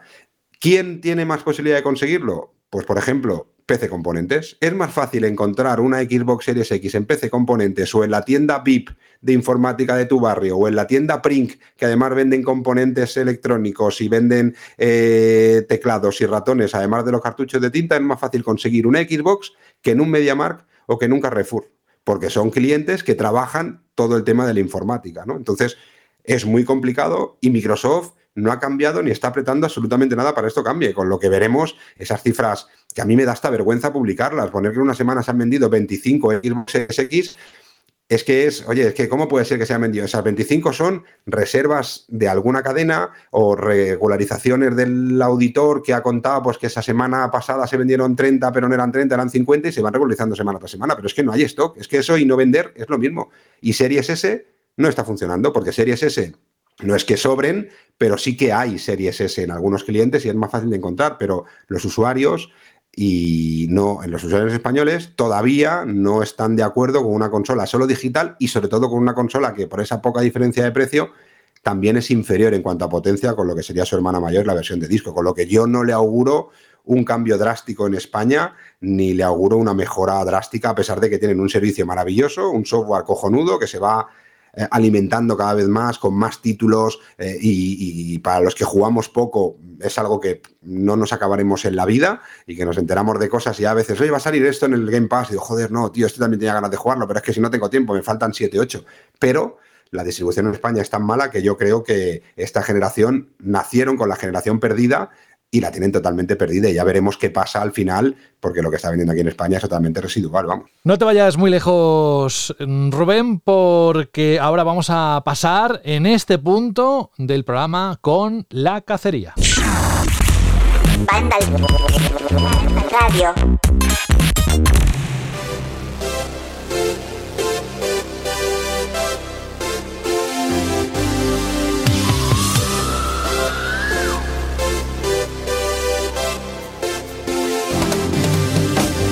Venga, que queda poquito de la cacería. ¡Qué emoción! ¿Quién quedará en ese podium? Pues dentro de unas semanas lo sabremos, pero antes no se ha decidido nada.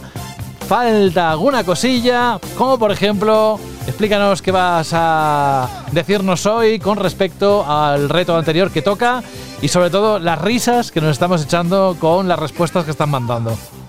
Pues sí, pues eh, hoy vamos, como ya dijimos la semana pasada, a, resolver el reto número 10, que era un reto especial, un reto diferente. Y yo antes de resolverlo y de hacer lo que hacemos siempre, solo puedo deciros a todos los que habéis participado, los que habéis mandado la respuesta, que sois unos cracks, que sois la hostia, que sois la polla y que me faltan adjetivos mm, que seguramente serían aún más potentes y más fuertes de lo que estamos diciendo, porque es alucinante la cantidad de gente que ha quitado y se ha quitado la vergüenza y, se, ha puesto a cantarnos eh, la respuesta que pillamos esta semana, con lo que solo puedo decir que tenemos unos hunters que son bestiales y brutales y que todos y cada uno de ellos se merecen todos esos elogios que estamos diciendo, porque yo no me esperaba realmente que hubiera tanta gente que se quitara esa vergüenza y cantara, pero es que no solo han cantado, sino que eh, tenemos de todo, ¿eh? en castellano, en japonés, en francés, en versión cover metálica, eh, con niños, sin niños, en grupo, desde el centro comercial, desde el puesto de trabajo, es decir, hay de todo, incluso algunos disfrazado, cosa que casi que mejor que no hubieran mandado la foto porque la verdad es de los disfraces más tristes pero más divertidos que hemos visto nunca, con lo que felicidades a todos y gracias a todos por, por hacernos pasar estos ratos. ¿Qué tendrán especial? No será hoy, pero que hay tanto material de audio que no vais a, no vais a salvar y vais a escucharos, aunque no sea en la totalidad de vuestras eh, canciones o de vuestros cortos, pero sí que antes de terminar la temporada haremos una especie de recopilatorio, un Mac Mix, algo que, bueno, que los que somos viejetes ya sabemos de lo que es, intentando escuchar o hacer pequeños fragmentos de todas esas canciones que nos habéis enviado contestando al reto número 10 de la categoría de banda radio han utilizado hasta asistentes virtuales, que este no sé si lo has escuchado porque te lo he mandado mientras me parece que los últimos minutos con Alexa. ¿eh? Ya sabe quién es quien lo ha mandado. Eh, dice, son brutales. dice, si me llevo los puntos, estoy dispuesta a repartirlos con mi acompañante de canto Alexa. Así que se avecina algo hay gente incluso que se tomaron muy en serio eso de que eh, si me ponía palote, pero no era yo, sino el personaje que buscábamos aquí. Me han mandado una canción que yo pensé, bueno, la estaba en casa y me tuve que poner los cascos porque digo, mi mujer se va a pensar que estoy llamando una línea erótica, ¿no? Porque me cantaron la canción creo que de la manera más sensual posible. Y cuando sepáis de la canción que estamos hablando, entenderéis que la canción respuesta en formato sensual, casi medio así picantón, eh, puede ser muy divertido, cosa que también escucharéis. Vamos. Primero vamos a recordar cuál era el enunciado del reto y escuchamos la respuesta, pero dejaremos la segunda parte de, de esto, que es escucharos a vosotros y ha sido muy, muy, muy, muy divertido. Así que todo tuyo. Eh, bueno, pues la cacería, bueno, el reto número 10 de la cacería de Banda Radio 4.0 decía así. Hoy no quiero leeros, quiero escucharos, pero no hace falta que os preparéis para ganar Eurovisión. Hoy quiero mi canción, pero no os paséis que con 10-15 segundos tengo suficiente, que soy pequeño y que me agobio muy rápido. No dejo indiferente a nadie, pero a todo el mundo termino conquistando. Nací en papel y mi papá artístico murió hace unos años y me puse muy triste. He tenido series, películas y videojuegos, entre muchas otras cosas. Aunque no soy de aquí, disfruté y la lié mucho en mi visita a Barcelona.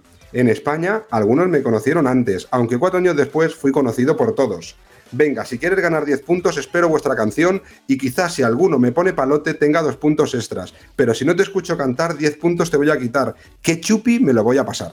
Sí, sí, y si ahora decimos a Alberto, venga, márcate un canto, estoy convencido que lo haría, pero no, vamos a dejarlo para. Resérvate, Alberto, para el momento en el que tengamos que desvelar las respuestas de los oyentes, ¿vale?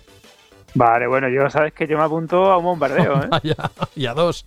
¿Cuál es la respuesta a ese enunciado, Rubén? Bueno, pues en esta, este reto buscábamos que los Hunters nos cantaran la canción de Shin-Chan, una canción conocida por todos que yo no sabía que estaban tantos idiomas como me los habéis cantado y que, bueno, pedíamos esos 10-15 segundos de esa canción de Shin-Chan, eh, ese, bueno, ese manga japonés que no dejó indiferente a nadie, que al principio a todos nos chocó, pero que terminaba gustándonos a todos a pesar de ser el niño más marrano y más cachondo de la historia.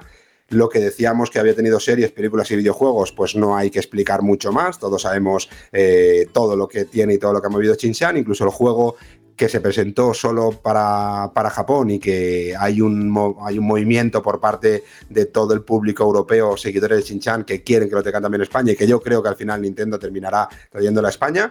Eh, lo de Barcelona es porque hay uno de los episodios en los que Chinchan viene a Barcelona con la familia y podéis imaginar pues que no se fue a estudiar de Erasmus, sino que estuvo haciendo barbaridades por toda la zona de Barcelona. Incluso ese año vino el creador que murió hace algunos añitos ya, vino el creador al Festival del Manga de Barcelona, uno de los festivales más importantes de manga de, de Europa y que consiguió ser una de las estrellas que más gente ha traído o ha traído a, a la feria de Barcelona, con lo que queríamos esos 10-15 segundos de la canción de Shin-Chan con el formato que quisierais, eh, con el cariño que quisierais. Y solo puedo deciros otra vez a todos gracias. Había esto de los dos puntos extras, por si alguno me sorprendía y si alguno me ponía palote, pero es que me han gustado todos tanto y todos le habéis puesto tanto empeño que todos los que habéis mandado vuestro trozo de canción con esos 10, 15 o 20 segundos eh, de la canción de Shin-Chan, tendréis, además de los 10 puntos que tenía este reto, los dos puntos extras solo por esa ración de risas y de poca vergüenza que tenéis, eh, todos y todas y todes, eh, eh, por mandarnos esa, esa, esa canción. ¡Toma! Que, que ¡Culet, culet! Súper bien. ¡Toma! bien. Así que felicidades y ya tenéis el reto número 10, solo quedan dos y ya queda muy poquito, vamos. Y hoy no vas a decir el número 12, ¿no? Es el último que queda. Sí, pero el número 12, que es el último, no lo diré hoy. Yo Ah, por eso, por eso. La semana pasada. Sí, sí, sí, sí, es no para recordarlo. escuchas, ¿eh? Es para- No, no, no, escuchas, no, no, no, es para recordarlo. el- Es para El recordarlo. reto número 14 lo desvelaremos el día, el reto número 11, perdón, lo desvelaremos el día 14 de mayo, el mismo día el que lanzaremos el último reto que estamos eh, gestionando y digiriendo para ver cómo lo hacemos para que sea divertido, que tengo algunas ideas locas que como terminen de salir puede ser un reto para terminar la temporada divertido. Yo me quedo con el momento y cambiando de tema, con ese momento hace unos minutos cuando ha querido relacionar a una persona que estaba dentro de, de Xbox aquí en España, ha querido dar la pista de la empresa en la que está ahora y ha dicho empieza la empresa por K y termina por Coach. Y he dicho, ¿K-Coach? Pues yo no conozco ninguna empresa así, pero bueno, Hombre, tonterías. alguno, alguno dirá que los títulos de coach son caca-coach, ¿eh? así que yo Me no lo quiero decir así, ¿eh? me ha Pero, bueno, encantado. pero sí, ya, ya lo has entendido. Es que José, tú tienes un nivel superior y claro, no, no, no. pillas las Mira, cosas. le vamos a mandar un, un abrazo a Oscar del Moral, que recuerdo muchos momentos muy buenos y con Lidia Pizzalis también, cuando estaban como cabezas visibles, ¿no? De, de- de- de- sobre todo para la prensa de Xbox aquí en España. Eso hace ya unos cuantos años. Vamos Yo he con. podido compartir muchos momentos profesionales porque Oscar del Moral, además de compañero, ha sido mi jefe y puedo decir que es uno de los mayores cracks y que más entiende este sector de España con diferencia. Y de Lidia, pues es que no puedo decir absolutamente nada malo. Siempre nos trató maravillosamente. Recuerdo en Blade FM cuando nos invitó a la presentación de Microsoft en San Francisco y nos trataron como si fuéramos un supermedio, eh, con un cariño especial y con la que todavía mantenemos algo de relación. Y me parece que es una de las grandes pérdidas y el inicio de la debacle de Microsoft en España o de la división de Gearbox. Pero bueno. Por cierto, Oscar del Moral es un gran fotógrafo, lo digo porque le sigo en Instagram y, y la verdad es que postea muy buenas fotos. Pero vamos con eh, el patrocinador de este programa, que como sabéis es tu tienda de videojuegos.com y las ofertas que, hombre, algo tienen que ver con lo que va a suceder para mí dentro de unas horas. Para vosotros ya estará disponible el juego Returnal eh, para cuando queráis comprarlo, descargarlo, lo que queráis. A mí me quedan unas horas y me estoy mordiendo las uñas. Estoy esperando que Carlos venga para contarnos un poco del análisis. Pero mientras vamos a, a que nos refresquemos un poco en las ofertas que tienen con respecto a estos títulos y otros. Bueno, pues como bien dices, el gran título de la semana llega este viernes, es decir, hoy para muchos que nos estéis escuchando, eh, llega Returnal, el primer juego exclusivo del año para PlayStation 5 y si lo queréis comprar en tu lo vais a poder encontrar por 72,99 gastos de envío incluidos, así que un excelente precio para haceros con este juego que si ahora tenéis ganas, de aquí unos minutos cuando escuchéis a Carlos, aún vais a tener más ganas. Así que tal tan pronto termine el podcast y escuchéis a Carlos, os conectéis a tiendadevideojuegos.com y hacéis vuestra reserva y en 24 horitas lo tenéis en vuestra casa, gastos de envío incluido y por un precio muy, muy potente. O si no, vais a la página web de Vandal, vais al análisis, vais a la ficha y ahí en el botoncito comprar os lleva directamente a la página de tu tienda de videojuegos.com. Quien también se puede poner muy contento es, porque le vais a hacer caso y le vas a escuchar, es Fran cuando nos cuente el análisis de New Pokémon Snap para Switch, que lo podéis comprar por 54,99 euros en eh, tu tienda de videojuegos.com con gastos de envío gratuitos. Y en cuanto a otras ofertas, Rubén. Bueno, pues las ofertas, ah, hay que decir que este viernes es el último día para comprar las ofertas de Sony, esas ofertas que llevan algunas semanas puestas en el mercado, juegos como Death Stranding, Marvel Spider-Man, Dice Gone, Dreams y muchos más por solo 19,99 euros, o los PlayStation Hits, que también hay muchos y muy interesantes, por solo 9,99 euros. O el Assassin's Creed Valhalla por 41,99 euros, o, atento Dani, Balan Wonderworld, que quiere comprar unas cuantas copias, o Persona 5 Strikers por 36,99 euros. Esto y mucho más, Rubén. Pues sí, como siempre, esto es un pequeño tentempié de todo lo que vais a poder encontrar eh, buceando por, por tu tienda de videojuegos.com, eh, una tienda online que da seguridad, fiabilidad, buenos precios y sobre todo servicio, que es lo que en estos momentos más buscamos, ¿no? Ahorrarnos un dinero y tener tranquilidad de que lo que compremos eh, nos va a llegar en perfecto estado y cuando esperamos que nos llegue, algo bastante importante tenemos a las cosas. Y si nuestros oyentes son de redes sociales, ¿dónde pueden encontrarlos? ¿En Instagram y Twitter? ¿Con qué nombre? Pues tú mismo, eso lo sabes tú. Es que yo sabes que soy muy viejuno, ¿eh? Y tú eres muy cabrón. Así que dale tú, que eres. ¿No lo tienes en la eh, ficha? parte del ¿No lo tienes en la ficha? tuya. ¡Ay, amigo! Esta, esta parte del guion es tuya. Yo soy el váter de japonés de banda radio, ya lo sabes. Pues eh, lo podéis eh, seguir a- en Instagram y Twitter en la cuenta arroba ttd videojuegos, lo contamos cada semana, arroba ttd videojuegos. Gracias, tu tienda de videojuegos.com, por hacer posible también Banda Radio y a ti Rubén por contarnos todo lo que nos has dicho en estos últimos minutos, largos minutos que te has quedado a gusto. ¿eh? Ahora no sé si vas a seguir hablando en casa con tus niños, porque debes haber quedado con la boca, la garganta destrozada. La, la garganta la tengo, sí, la tengo un poco reseca, sí, pero bueno, sí, claro, ¿qué voy a hacer? Voy a tener que hablar, ¿no? Si después de estar este rato bajo y me quedo mudo, no se van a creer nada, así que seguiremos hablando, sí, eso de momento gratis. Así que la semana que viene también seguiremos hablando aquí con vosotros. Un abrazo a todos, tíos. Pues un abrazo, Rubén. Nosotros nos queda programa, por supuesto, mientras esperamos que llegue Carlos Leiva. Yo creo que le voy a proponer a Alberto que, que salga a la palestra porque vamos a hablar de la Shirley sección.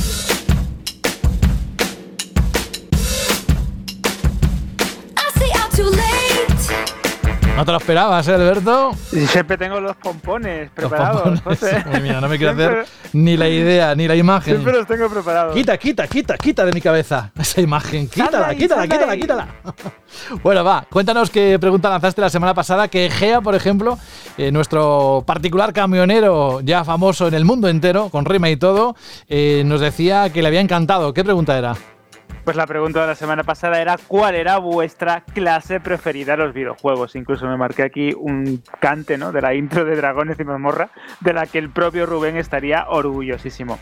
Y hemos tenido respuestas de todo tipo. Hemos tenido también, ¿verdad, José? La confirmación de qué significaba gordo pilolo. Ah, sí, sí, sí, sí. Con Eh, por fotos correo. y todo que nos ha mandado, ¿eh? Exacto, muy chula de todas las consolas retro que tiene este estudiante. De hecho, hemos recibido varias fotografías de las colecciones consolas y videojuegos retro de nuestros oyentes, que nos encanta porque es como mirar uh, como un museo ¿no? del, del- videojuego.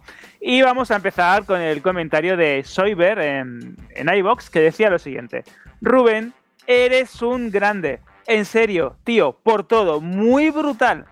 Y en cuanto a la Shirley pregunta, dice, desde mis adole- adolescentes años jugando al maravilloso Ragnarok Online, me enamoré de la clase Paladin, de esas provocadoras esponjas protectoras que acumulan leches y se sacrifican por los colegas mientras hacen el trabajo sucio. Si es que al final ese rol es lo mío, nos comentaba Soiber. Y vamos a continuar con los audios de Egea y Jaime. Muy buenas equipo, pues me encanta la pregunta de esta semana. Yo en mi caso siempre, siempre, siempre, siempre elijo el, el asesino y si no existe el asesino es el que lleva los cuchillos o el que va rollo ninja, pues ese. Si no está esa clase, siempre la de la larga distancia, siempre arquero, tirador o como se llame, y por supuesto francotirador. Así que todo lo que sea sigilo o ataque en larga distancia, eso es lo mío.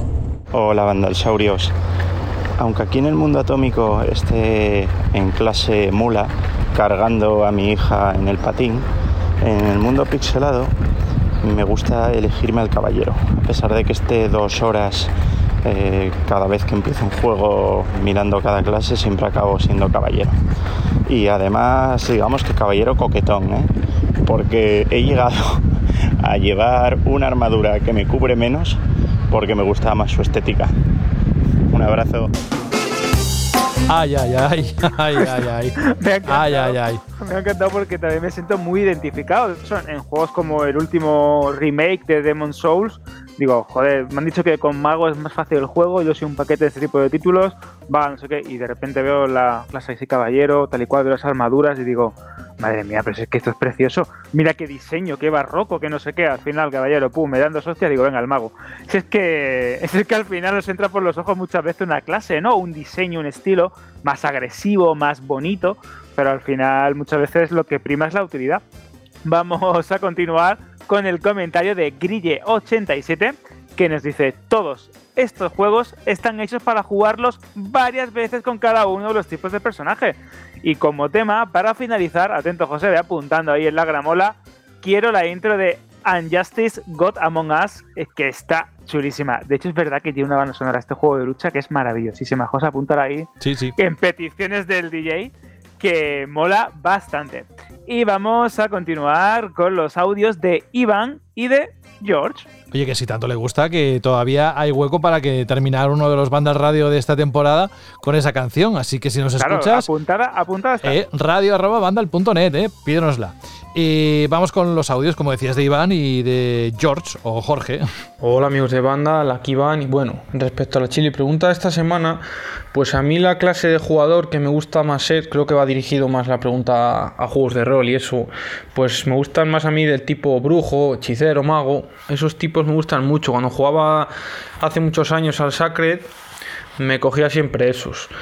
Y a colación de esto, eh, tenía muchas ganas de que saliera el juego de Harry Potter, con toda la ambientación y tal, pero parece ser pues que se retrasa, así que tocará esperar. Venga, un saludo. Hola amigos de Vandal. Eh, a ver, bueno, respecto a la pregunta Chili esta semana, eh, yo generalmente en la mayoría de los juegos suelo coger la parte, la, la parte más humana, por así decirlo, el solo soldado raso, en el mítico Comandos, el boina verde. Siempre he sido un poco más de, de gustarme lo más real posible, ajustarme lo más real. En un Destiny o en un Mass Effect me gusta siempre la, la parte menos hechicera o la parte de, de menos poderes.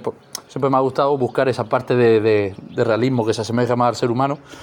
Y, y, bueno, por eso eh, mi afición o mi devoción por ciertos juegos como Outcast, Uncharted y ciertos juegos en los que los protagonistas son muy humanos. Así que pues nada, pues esa es mi decisión. Y ojalá, a ver si me hacéis el favor y me ponéis en canción de despedida, si pudiese ser algún programa, una canción que se llama Daoka del juego Outcast, una joya de 1999. Y nada, un abrazo muy fuerte chavales y a seguir así. Está apuntado porque lo ponía en el cuerpo del correo y lo contamos para esta temporada. Gracias, George o Jorge. Y a ti, eh, José, eh, ¿cuál es tu clase preferida o cuál es el, tu rol o tu arquetipo mm, más utilizado en el mundo de los videojuegos? Porque yo creo que puede ser curioso. Pues mira, ahora en el Outriders no me acuerdo ni el nombre cuál era, pero uno que desaparece.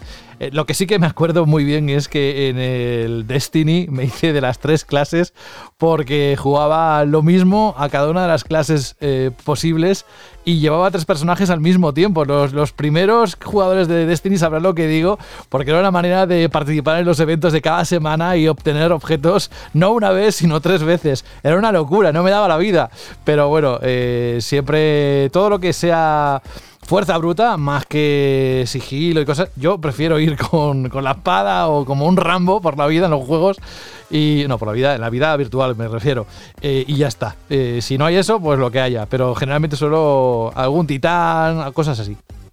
Sí, a ver, que a mí me, pasa muchas veces lo mismo en los juegos estos son los shooters multijugador en los que hay pues clases muy específicas, pasa en Battlefield, pasa en, en, Battlefront. Me pasa que es verdad que te gusta jugar un poco con todas para no aburrirte y, disfrutas con las, pues, las estéticas, los tipos de armas distintos, el rol ¿no? que tiene la batalla, que es muy diferente según la clase, pero sí es cierto que al final dices, yo quiero lo más sencillo, quiero pegar tiros, me pillo el artillero, me pillo la, la tropa de asalto, ¿no? el soldado raso, el básico, y a tirar para adelante. Vamos a continuar con The Crowd, que nos hacía un comentario un poco off topic, pero que decía, esta noche es la gala de los Oscars en relación a la semana pasada y no lo habéis mencionado en el programa.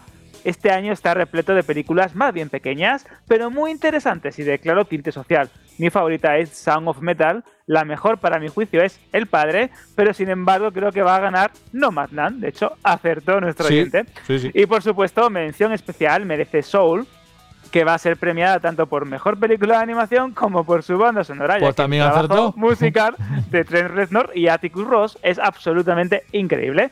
Un abrazo a todos y gracias por vuestro excelente trabajo. La verdad es que ha estado bastante fino nuestro compañero de Crow que además eh, eh, ha iniciado un debate muy interesante que lo podéis leer en, en iBox con Freddy Hardest, que hablaban sobre el formato físico, sobre lo digital, sobre cómo funcionan los juegos como servicio. Muy, muy, muy interesante y recomendable. Y vamos a proseguir con los audios de Alex y Oli. Hola, muy buenas chicos de banda, aquí Alex. Y bueno, sobre la pregunta de esta semana, no tengo ninguna preferencia, la verdad, sobre qué personaje elegir en los juegos. Eh, me gusta probar un poquito de cada. Ya dicen que en la variedad está el gusto. Aunque si podría llegar a decantarme por alguno, pues me gustaría un poco más un personaje atacando a distancia, la verdad. Me ha gustado siempre un poquito así como la precisión en los juegos, ya sea de armas o llevando a un arquero o lo que sea. Me, me, he decantado siempre un poquito más por eso, aunque ya digo que no tengo preferencias. Buenas tardes chicos y chicas de banda, aquí Oliver un día más. Pues mi clase predilecta suele ser mago o warlock ya que me gusta estar ahí atrás en la ondananza, lanzando mis hechizos, mis conjuros así, todo guapos, y que los demás se vayan partiendo la cara. Así para cuando me lleguen a mí, al menos que ya estén debilitados y a punto de morir, y yo con el mínimo esfuerzo quitarlos del medio. Venga, un abrazo. Más comentarios, Alberto. Pues tenemos el de José Antonio López que dice, buenas chicos, nunca he escrito un mensaje y esta es la primera vez. Perdí una buena oportunidad la semana pasada porque tengo una colección muy bonita de esta pasada generación de juegos, ediciones y figuras. Realmente no sé cómo mandar la foto y por eso no la mando. Igualmente te escucho todas las semanas con muchísimas ganas. Soy los mejores. Pues José Antonio. ¿Cómo se mandan las fotos? ¿Cómo se mandan La mandas a través de radio arroba bandal.net y la podemos ver aquí, la podemos disfrutar. Le digo, José, hay que ver que envidia te voy a copiar tal, te voy a copiar no sé qué. bueno, bueno, bueno, bueno. También tenemos el comentario de Rafael que dice, geniales como siempre, un 10 a Carlos por sus excelentes resúmenes y explicaciones. Saludos de Palma de Mallorca. Es que es verdad que Carlos, cuando analiza un juego, lo hace perfecto. Te dan ganas de comprarlo aunque no te guste. Es increíble. Y vamos a finalizar con Israel y Rubén. Hola, gentes de Vandal. Aquí Israel de Madrid de nuevo, tras unos mesecillos sin participar. Pues la cheerlead esta semana, la verdad es que esto de las clases lo tengo siempre bastante claro. Normalmente cojo solo dos variantes, o bien me voy a cazadores, batidores, arqueros y similares en todos los juegos. Y cuando no está disponible, me os gusta el perfil de, personaje de sigilo. Eh, de hecho, el pícaro fue el rogue, fue mi principal personaje en World of Warcraft durante más de 10 años que estuve jugando. Venga, hasta la próxima. Hola amigos de Vandal, soy Rubén de Móstoles y contestando a la Shirley pregunta, yo cuando juego a las partidas de rol siempre me elijo el personaje con, con mayor armadura y menos cerebro que haya. Ese, es el mío. Y luego en los videojuegos sí que es verdad que me, me, suelo coger también al rápido que roba vida. En plan un pícaro, un monje, esos también me encantan. Venga, un saludo bandaleros. Adiós. Otro saludo para ti y ya para terminar. Pues para terminar tenemos que hacer la pregunta de la semana que viene, que creo que os va a gustar mucho porque va a dar pie a anécdotas, a comentarios muy variados. Puede ser interesante. La pregunta Chirri de la semana que viene es el juego con el que os quitáis de encima el estrés. Ojo. Ese título, ese título que decís, mira, lo tengo que poner porque estoy muy agobiado, estoy agobiado en el trabajo, en las clases, por todo lo que veo en la tele, no puedo más, me pongo este juego, me quito el estrés y disfruto un rato. Yo aquí, ya sabéis, Alberto, veo un doble, curioso, ¿eh? una doble vertiente, ¿eh? Casi el que... que... No, que ¿cuál es el juego que más te desestresa? Y, Y el por contra, ¿cuál es el que te pone de los nervios? Que has tenido que dejarlo. puede- Puede ser interesante, es decir, me gusta también ese, ese, re- ese replanteamiento, José, es decir, el juego con el que te relajas y el juego que te, que te llena de, de ira, de frustración y de estrés. Puede ser muy curioso, ¿eh? Sí, Así que ya sabéis. porque además seguro que cada uno tiene, tiene mucho que contar ahí. Bueno, bueno, yo me estoy viendo un montón de cabreos al FIFA, al Pro Evolution, a juegos de rol. Bueno, puede ser muy, muy, muy interesante. Ya sabéis, la pregunta Chirri, el juego en el que os quitáis de encima el estrés y aquel que os, os lo otorga, ¿no? Tenéis varios caminos y varios métodos y vías con los que contestar. Tenéis tanto en iBox como en Vandal y a través de, audio en pe- perlas chiquititas, por favor, de 20-30 segundos en radio.vandal.net. Pues ahí queda, gracias Alberto. Vamos con el plato fuerte del programa de hoy. Has encontrado Vandal Radio. Carlos Leiva, ¿cómo estás? Buenas, ¿qué tal? Pues, pues bien, aquí dándole caña a muchos jueguecitos.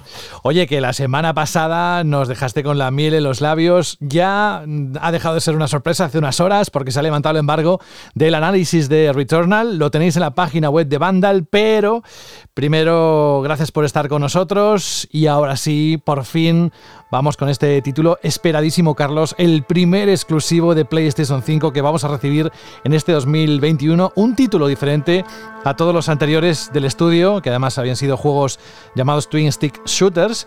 Yo ya sabes que soy un ultra fan del juego de naves de ellos y me parece, a través de ahí les conocí, el Resogun, y me enamoré de, la forma que tenían de diseñar los niveles y me tuvieron muy enganchado ese juego. Pues bien, ahora vuelven con un proyecto súper grande.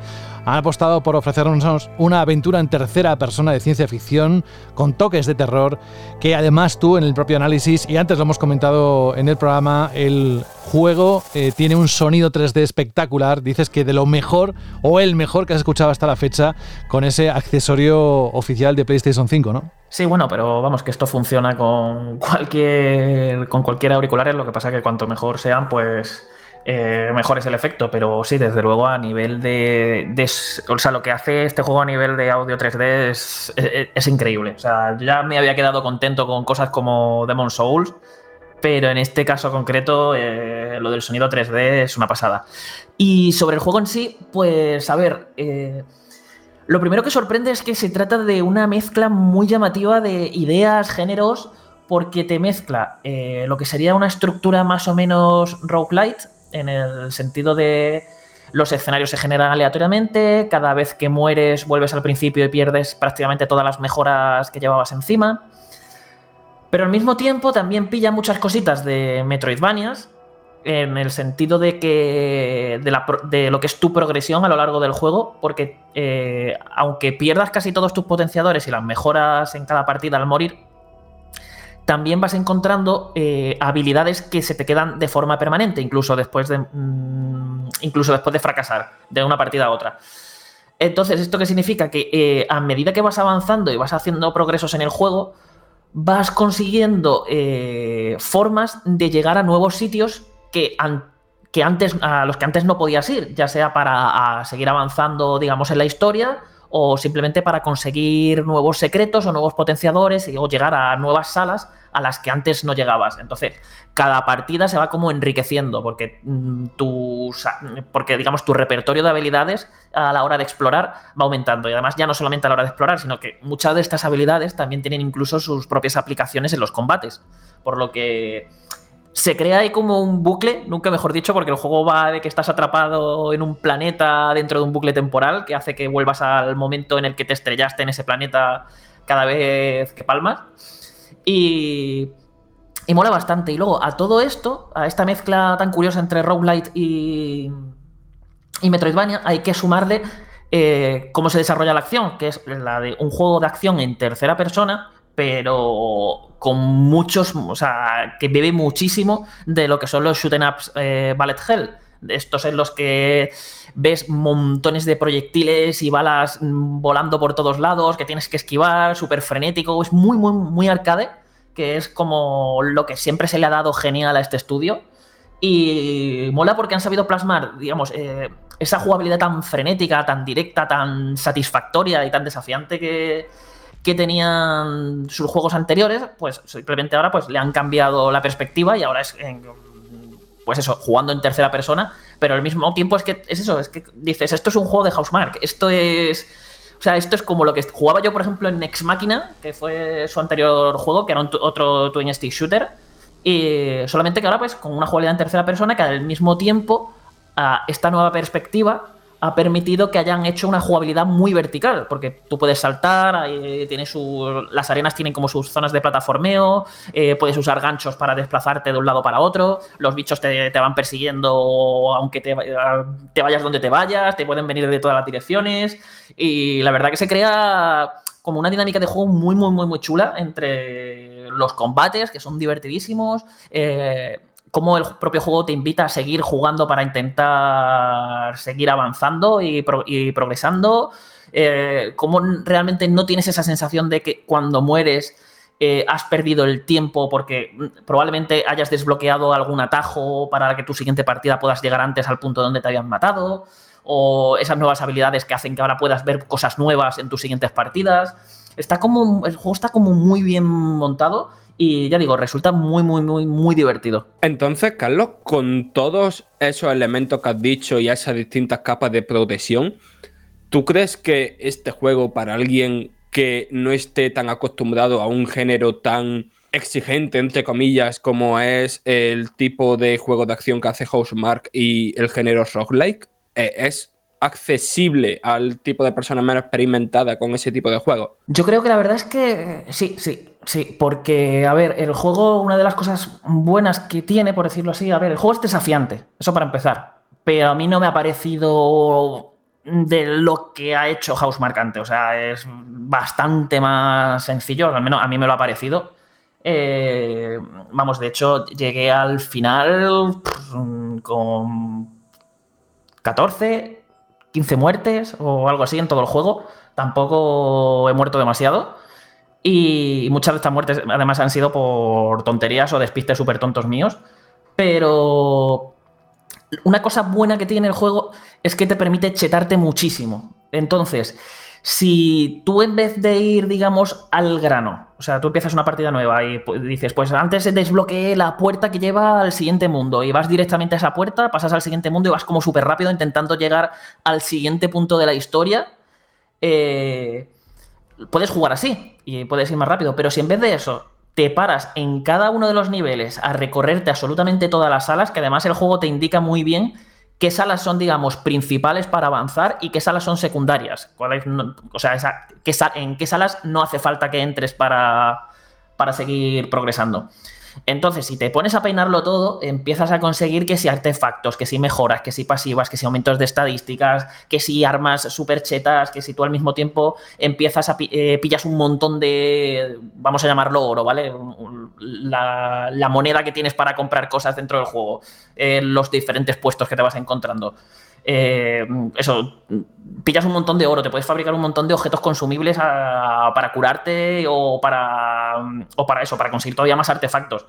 Y llegas a un punto en el que si vas jugando así, aunque el, propio, este estilo de juego no se te termine de dar del todo bien, al final lo acabas supliendo, digamos, como reforzando a tu, a tu personaje.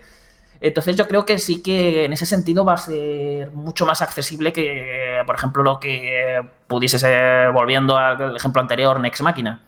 Aparte además ese juego como era puramente arcade y tenía sus cosas como pásatelo con un solo crédito para ver el verdadero jefe final. No, no, este juego no tiene cosas, cosas así y de hecho los jefes finales, ah, hablando de jefes, eh, molan un montón en este juego y ya te digo, si te mm, si vas peinando cada área, o sea, es que puedes llegar al jefe final eh, que te está pegando y te, y te, tienes que quedar quieto y el bicho que te siga pegando un ratazo porque es que no te baja la vida como, como te hayas preparado bien. Entonces eso, puedes, si veis que os cuesta, paraos, ir con calma, explorarlo todo, fortaleceos y ya veréis como el nivel de dificultad se relaja muchísimo. Yo ya he visto por ahí, bueno, es que muy, muy cansino, yo creo que está en el top 3 de debates cansinos de los videojuegos, de al no incluir nivel de dificultad, porque es que los juegos tienen que ser accesibles, tienen que incluir niveles de dificultad, el típico debate de los Souls, y lo he visto por ahí ya con este juego, ¿no? Porque diciendo, joder, ¿por qué no incluye niveles de dificultad? Porque hay gente que no es tan habilidosa o que puede tener algún problema y que no puede disfrutar de este juego. Y, es que, bueno, a mí me parece un poquillo aburrido ya este, este debate que siempre aparece cuando sale un juego importante que no tiene, no tiene niveles de dificultad. Carlos, yo tengo una duda. Em, parece que hay bastante unanimidad en que este es como ese primer gran juego que saca partido a PS5. Imagino que la mayoría de la gente se refiere en lo visual. Eh, no sé qué, qué, bueno, qué aspecto te, te ha parecido a ti y sobre todo, a mí me parece muy interesante cada vez que hablemos de un juego de PS5 eh, que nos cuentes o que nos contéis en general hasta qué punto se saca partido al DualSense o no. Es que cuando se habla de este juego que le saca partido a Play 5, no se habla tanto de, los gráficos, del apartado técnico, que sí, está muy bien, sobre todo lo mejor que tiene es que funciona a 60 imágenes por segundo bastante estables, que eso es algo que me parece imprescindible en este tipo de juego. Pero no es tanto por eso, sino por cómo aprovecha, digamos, el resto de tecnologías que tiene Play 5, empezando, como dices, el DualSense porque la retroalimentación áptica desde, Astro, desde el Astro Playroom no habéis visto nada igual. O sea, es, es increíble todo lo que te transmite al mando, desde las gotitas de lluvia hasta el personaje a lo mejor tocando un teclado, hasta el momento en el que la nave se está estrellando, que notas absolutamente todos los diferentes tipos de vibraciones que va haciendo la nave mientras se va chocando con cosas. Eh, la potencia que te transmiten las armas o al dispararlas, que no es lo mismo a lo mejor que estés disparando una metralleta, que estés tirando unas estacas láser o, armas así más rarunas que hay. Eh, es una pasada, de verdad. O sea, a nivel de, la retroalimentación áptica, ya os digo, desde Astro Playroom, que o sea, ningún otro juego le ha sacado partido así. El resto están como, eh, sí, tiene cositas graciosas y poco más, pero este es de los que dices, ostras, esto me aporta. Porque además incluso es que te, a lo mejor estás recargando el arma y tú estás notando eh, la recarga en las manos. Y eh, el juego tiene una mecánica de recarga activa eh, en el que si pulsas el botón de disparo en el momento que está pasando la barrita por el típico sitio que te indican, pues recargas antes y ganas unos bonificadores. Pues con el propio mando, notándolo en las manos, no te hace falta ni estar mirando esa barrita, sino que en las, propias manos ya es como que notas el momento en el que tienes que darle para hacer la recarga activa. Entonces, como que también te está aportando a nivel jugable todo lo que hace ahí. No es simplemente hacerlo más inmersivo porque te transmite cosas a las manos. También se aprovecha de, forma jugable y de forma muy sutil, que yo creo que, que no es algo que se hable mucho, pero es algo que está ahí y que, aunque sea de forma inconsciente, el jugador al final lo, lo acaba notando. Luego también tiene eh, lo que he comentado el audio 3D, que es una auténtica pasada. De hecho, eh, es que puedes decir con una precisión absoluta dónde está cada enemigo, aunque no lo estés viendo en pantalla. A poco que prestes atención al sonido y escuches por dónde te vienen los disparos, por dónde están haciendo los gruñidos. Que, que muchas veces el propio juego incluso te, cuando tienes a lo mejor un enemigo detrás ya te está poniendo un indicador de oye cuidado que te vienen balas por detrás pero es que incluso antes de ver ese indicador tú ya te estás dando la vuelta porque sabes que lo tienes ahí otra cosa que mola mucho son el tema de los gatillos adaptativos, que cada arma tiene, tiene una resistencia diferente y un tacto distinto a la hora de, disparar eh, y de darle al R2. Y luego con el L2, eh, dependiendo de lo mucho o poco que lo presiones, apuntas como apuntas en cualquier otro juego normal o activas el disparo secundario del arma. Entonces, como que le da mucho juego. A mí, a mí la verdad es que ya, ya os digo, en todo este tema me encanta y además a todo esto hay que sumarle que esto ya es un juego que se ha pensado de buen principio para eh, que esté optimizado y sacarle todo el partido posible al nuevo disco duro ultra rápido de, PlayStation 5.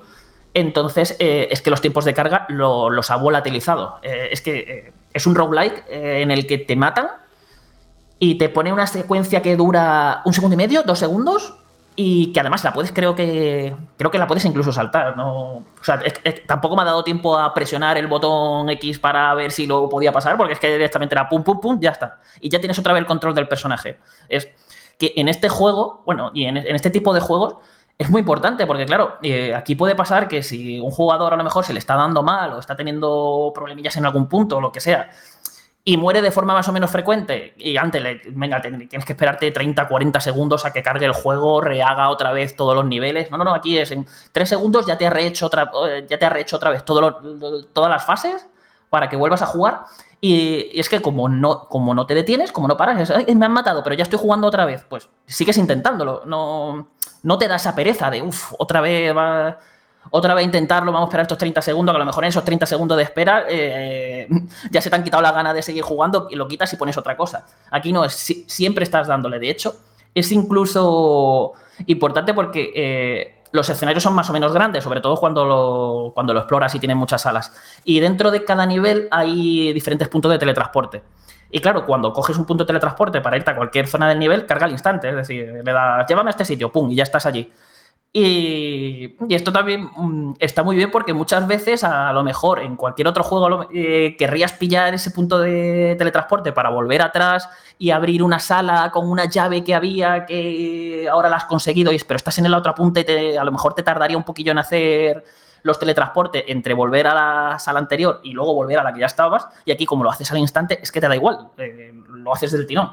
Entonces son todo como, o sea, son todas estas cosillas las que acaban sumando y acabas diciendo, oye, esto es un juego de, PlayStation 5 que sí que de, de, unas formas u otras, quizás no tan, eh, digamos, no tan gráficas como puede ser un apartado técnico ahí brutal que se te caiga, se te caiga la baba viéndolo y digas tú, oh, madre mía, no, no.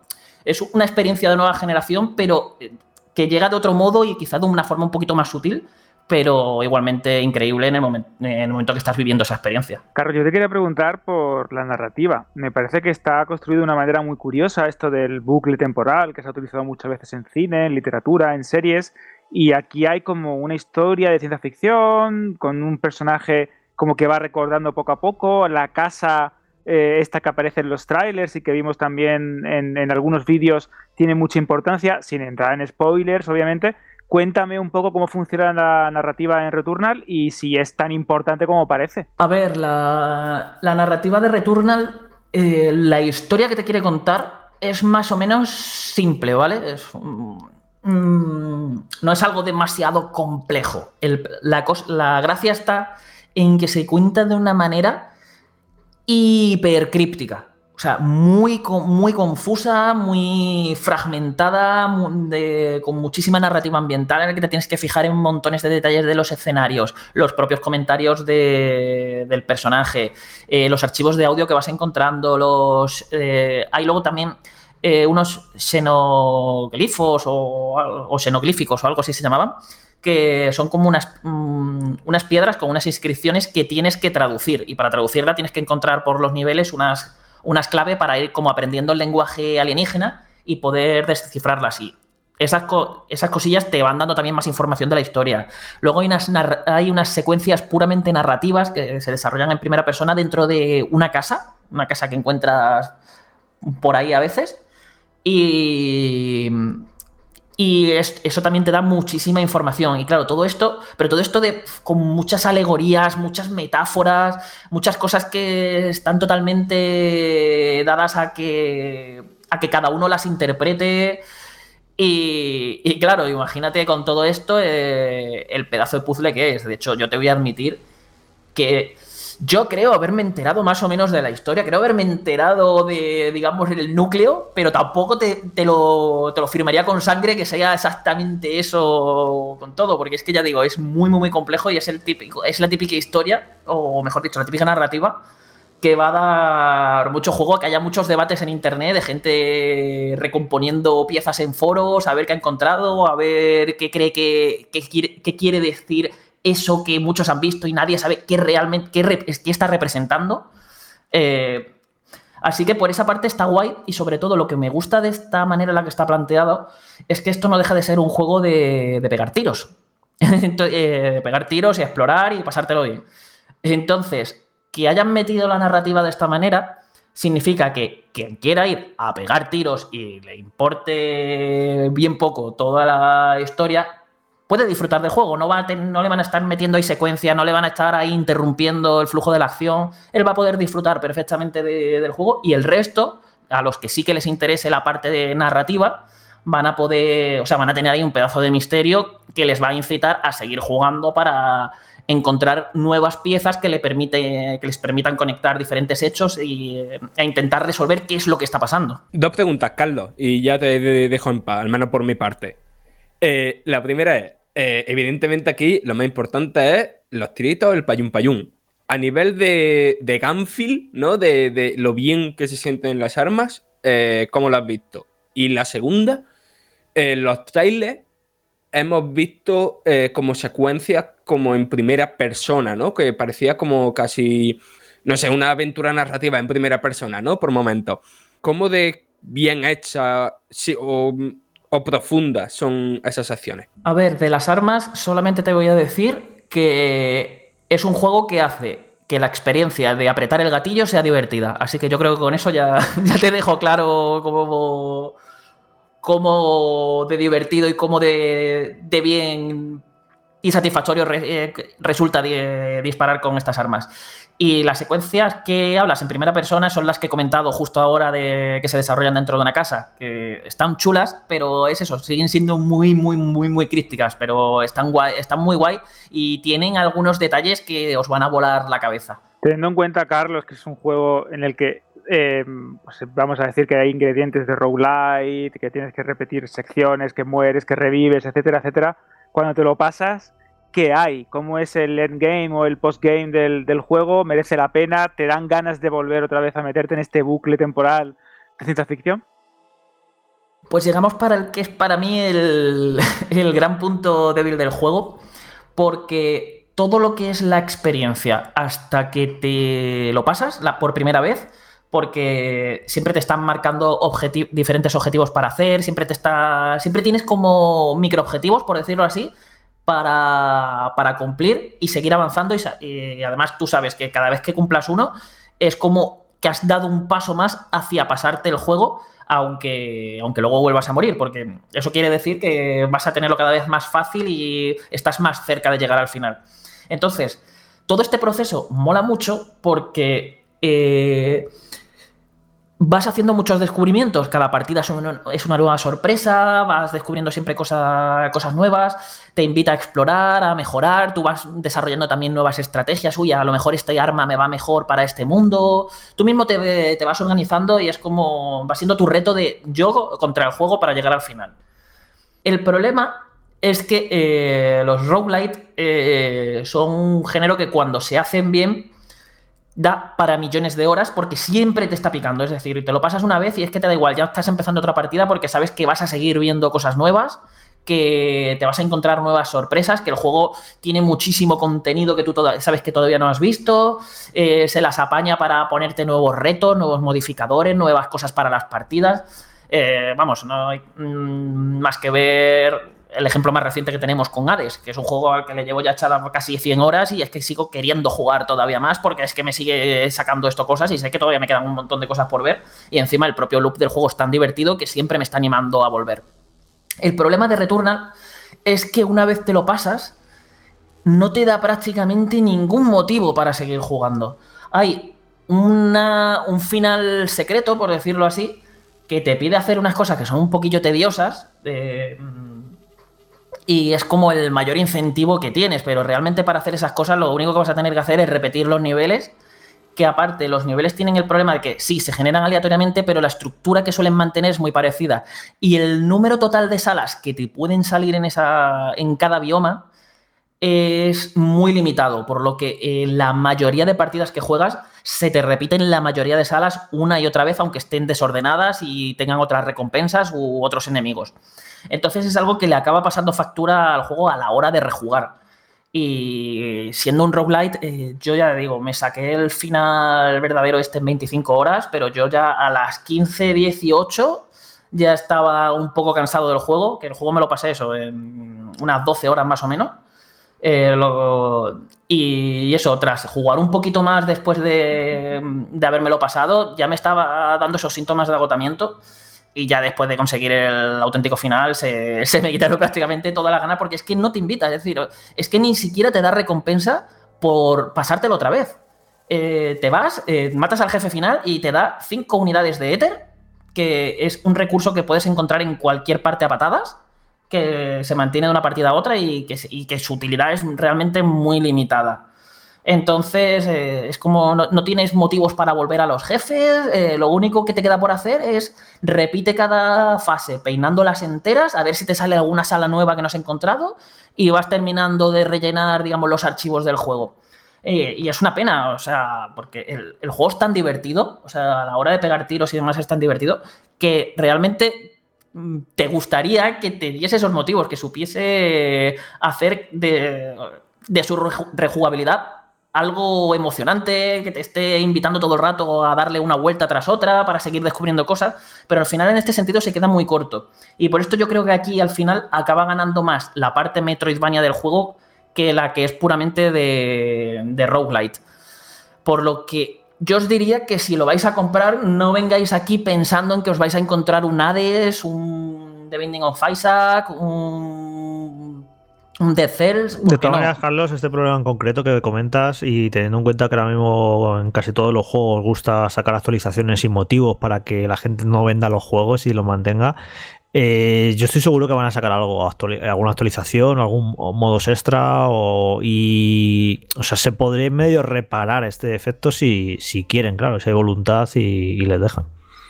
Sí, pero a mí me toca ahora hablar de lo, de lo que me he encontrado. Pero sí, la verdad, lo que más tenéis que, que es curioso, que al final es como lo más divertido para seguir echándole horas, es que es una serie de desafíos diarios en los que te pone, pues, que es muy arcade. Es pásate a lo mejor esta fase con este arma, que este arma va a tener estas, estas habilidades y vas a tener estos modificadores de partida. Pásatelos intentando hacer combos y tal para conseguir los máximos puntos posibles y ponerte más arriba en los marcadores simplemente por el placer ahí de competir contra otros y tal, pero al final eso es lo, digamos, lo que más pica a seguir volviendo a ver qué desafíos nuevos te, encuentras cada día, qué haces y tal, pero lo que es volverte a pasar el juego, repasar los niveles y tal, se ha quedado flojillo. Yo espero que lo que dice Jorge, que no sé, metan actualizaciones con a lo mejor de cuando te lo has pasado, vuélvetelo a pasar ahora como en un nivel de dificultad más alto, con nuevos modificadores de partida que te van cambiando. Es que con este género se pueden hacer mil cosas para hacer que los jugadores quieran volver una y otra vez y, le faltaría algo por ahí para, digamos, terminar de ser redondo y llegar a ese sobresaliente que a mí se me ha quedado ahí a poquito. Sea como sea, Returnal está aquí y ahora también nos gustará que vosotros, después de lo que ha contado Carlos y que podéis ampliar no hace falta que lo digamos, a través de todo lo que ofrece la página web de Vandal, de, dentro del análisis, de los vídeos, todo, mm, pues que os hagáis una idea de lo que trae este juego esperadísimo y nos lo comentéis, si queréis, si lo queréis conveniente, a través de iBox en el programa donde lo colgamos. Carlos Leiva, te agradecemos muchísimo que nos ponga los dientes largos, pero en este caso, mira, va a ser cuestión de pocas horas hasta que podamos hincarle el diente, y nunca mejor dicho, a este nuevo juego de, esa, de ese estudio desarrollador que, que, creo que va a tener mucho futuro, aparte de lo que ha publicado hasta ahora. Así que si no tienes nada más que compartir con nosotros, al menos con respecto a este título, te deseamos todo lo mejor y a ver si la próxima semana volvemos a recuperarte y que nos cuentes más cosas. Sí, la semana que viene me vais a tener por aquí seguro, así que eh, creo que no me van a dejar escaquearme la semana que viene. Bueno, también tengo muchas ganas de que vuelvas y nos cuentes todo lo que tienes que contarnos con respecto a eso que, que sabes. Gracias, Carlos, de verdad. Un placer tenerte aquí. Venga, nos vemos. Hasta luego. Hasta luego. Y nos vamos de un género muy concreto a otro totalmente distinto. Y aquí Fran Gematas, desde luego, va a tener que decirnos qué ha escrito. Vamos, nos tiene que resumir un poquito qué ha encontrado en este título. Es el New Pokémon Snap. ¿Cómo te lo has pasado, eh, Frank, con este juego, eh?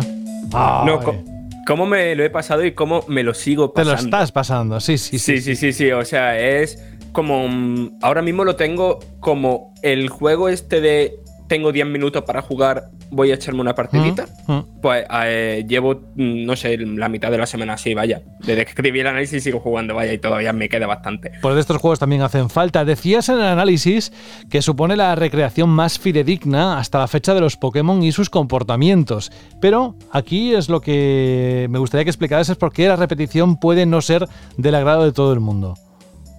Vale, eh, por parte. Lo primero, has dicho, un juego muy diferente al de que dice Carlos, al que ha, o sea, Return al que ha analizado Carlos. Y es que los dos son shooters. o sea, eh, eh, esto no deja. No, no, no, vale, vale, vale. Pero es que hay que ir muy claro con. Al, enfrentarse a este juego, ¿no? Al abordarlo, hay que tener muy claro que esto no deja de ser un shooter sobre raíles. Que a la hora de abordar este, este juego, penséis en juegos como los Time Crisis, ¿vale? Es un género que ya pues, prácticamente está desaparecido y que, en mi opinión, tiene limitaciones y a la vez tiene virtudes que no tienen, pues eso, shooters que tienen el movimiento libre. Dicho eso, eh, lo primero, la parte de la recreación más fidedigna.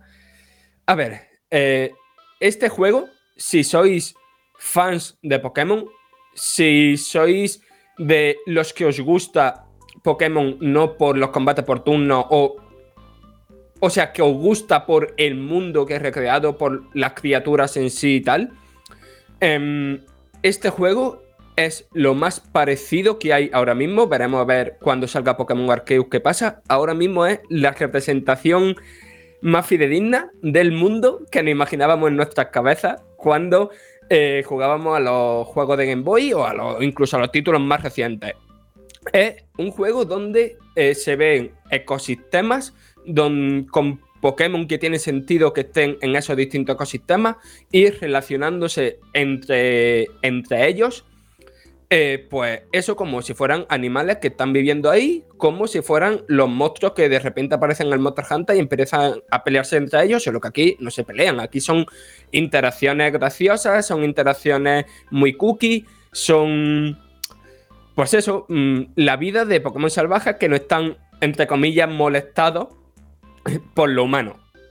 Eh, el objetivo del juego, por supuesto, es completar la fotodex, es decir, fotografiar a todos los Pokémon. Y no solo fotografiar a todos los Pokémon, sino fotografiar las distintas interacciones de cada Pokémon. Y hay cuatro distintas eh, por cada uno de ellos, ¿vale? Entonces, el tema es que para fotografiar a un Pokémon es relativamente fácil, ¿vale? Eh, en la mayoría de ocasiones, pues no supone ningún problema. En los momentos que supone un problema es porque son a lo mejor Pokémon que están más escondidos y tal, y requiere que estés mirando al lugar apropiado en el momento apropiado. Esto, evidentemente, en un juego sobre raíles, eh, se traduce en que vas a tener que repetir una misma fase varias veces, ¿no? Para mirar a donde nos ha estado mirando, para tomar rutas alternativas y tal. Pero también requiere que interactúes de una manera limitada, pero que creo que saca provecho de la limitación, ¿no? Que aprovecha muy bien sus pocas herramientas que tiene para eso, interactuar con esos Pokémon. Aquí les puedes lanzar manzanas, les puedes tirar los nuevos Urban Lumini, puedes usar un escáner que hace que reaccionen de distintas maneras y tiene un reproductor musical. Eh, todos estos artilugios, estos ítems, se pueden usar tanto para que, no sé, hacer que una Pokémon bailen, hacer que otros que están mirando de espalda o tal de, te miren a ti, tirarles manzanas para que hagan eh, posturas extrañas o incluso para dirigirlo al punto que tú quieres para que se relacione con otro Pokémon. Es decir, son cosas que hay que ir descubriendo, que hay que ir experimentando. Y esa experimentación, de nuevo, requiere más repetición, ¿no? De repetir una y otra vez la misma fase, trasteando, experimentando. Y después, eh, el propio sistema de progresión requiere más repetición aún.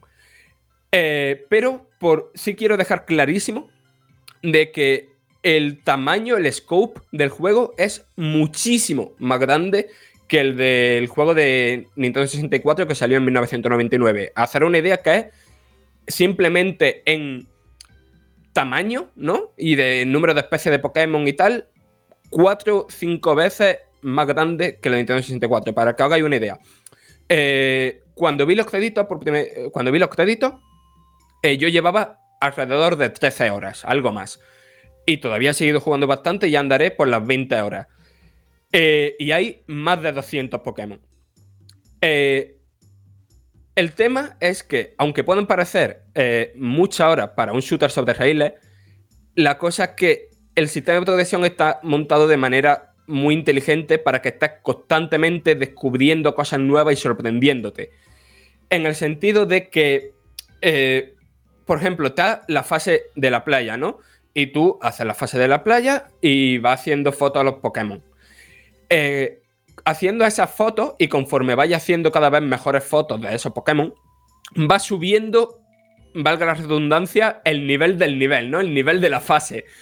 Cuando, eh, cuando sube de nivel, pues al entrar de nuevo en, esa fase, te va a encontrar Pokémon nuevos, te va a encontrar interacciones nuevas y a veces se van a desbloquear variantes de esa fase. Por ejemplo, eh, una versión nocturna que hace que las criaturas que estaban por el día se comporten de manera distinta, que otras eh, salgan y. O que yo que sé, que los que dan por el día ahora estén durmiendo. Eh, son variaciones en muchos casos que prácticamente transforman la fase en una totalmente nueva. Y el tema es que esa, esa versión alternativa que desbloqueas tiene a su vez sus propios niveles, ¿no? Para ir subiéndola e ir encontrándote distintas variantes. Es decir, es un juego que en lo que es la historia, el 80% de, de, esas 13 horas que tarda en pasártelo, pueden ser algunas más. He hablado con compañeros que han tardado 15, otros que han tardado 12, pero más o menos podéis hacer una idea de la duración. En ese 80%, estás todo el rato descubriendo cosas nuevas. ¿Qué pasa?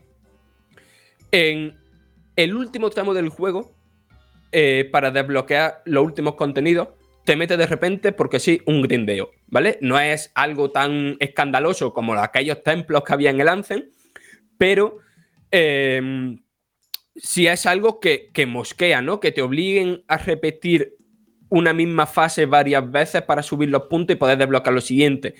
Y, mosquea porque es que no le hace falta, porque es que el juego es largo y porque una vez te lo pases hay muchísimo contenido, entre ellas eh, unos unas misiones secundarias que están planteados como puzzles, ¿no? Te dan una descripción, te dan una imagen, te dan eh, lo que tienes que fotografiar, pero claro, tú te tienes que quebrar la cabeza en plan de cómo fotografío yo esto, ¿no? ¿Qué cosas tengo que trastear para hacer que, un que cierto Pokémon se comporte de tal manera. Y el problema es que son exageradamente enrevesados. Eh, me, ha escrito gente diciéndome en plan de... eh, cuando las misiones secundarias son muy sencillas, os quejáis. Cuando son muy difíciles también. No, no, aquí no es que sean difíciles. Aquí es que lo mismo te estás repitiendo una fase cinco o seis veces intentando descubrir qué, qué es lo que hay que hacer, porque es que no queda nada, nada, nada claro. Y es algo que, por un lado, hay que remarcar en positivo que hayan metido toda la inmensa cantidad de misiones secundarias que hay porque alarga mucho la experiencia. Y por otro lado, hay que criticar el tema de que podría haber sido una mejor implementación, podrían estar mejor pensadas. Pero más allá de los sistemas jugables, ¿no? Yo creo que lo valioso de este juego es lo que he comentado al principio del ecosistema Pokémon y sobre todo el tema de que es un juego de hacer fotos que llega en una era donde el compartir fotos, el estar constantemente haciendo fotografías, es algo de nuestro día a día. Y mañana, este viernes, cuando yo tengo muchas ganas de que llegue el viernes porque tengo quiero ver a ver si va a pasar lo que espero que pase, que es que las redes sociales se van a llenar de fotografías artísticas, de memes, de imágenes graciosas y tal, hechas con, con el juego, porque aparte de las fotos normales que hace, hay varias herramientas de edición que son bastante más profundas de lo que me esperaba y que pueden, eso, pues crear eh, cosas, ¿no? Que imágenes que, que, que dé gusto ver por redes sociales, ¿no? Y, y yo creo que, que se puede crea- crear, o sea, que tienen al menos el- los mimbres, ¿no? Para hacer algo relativamente viral.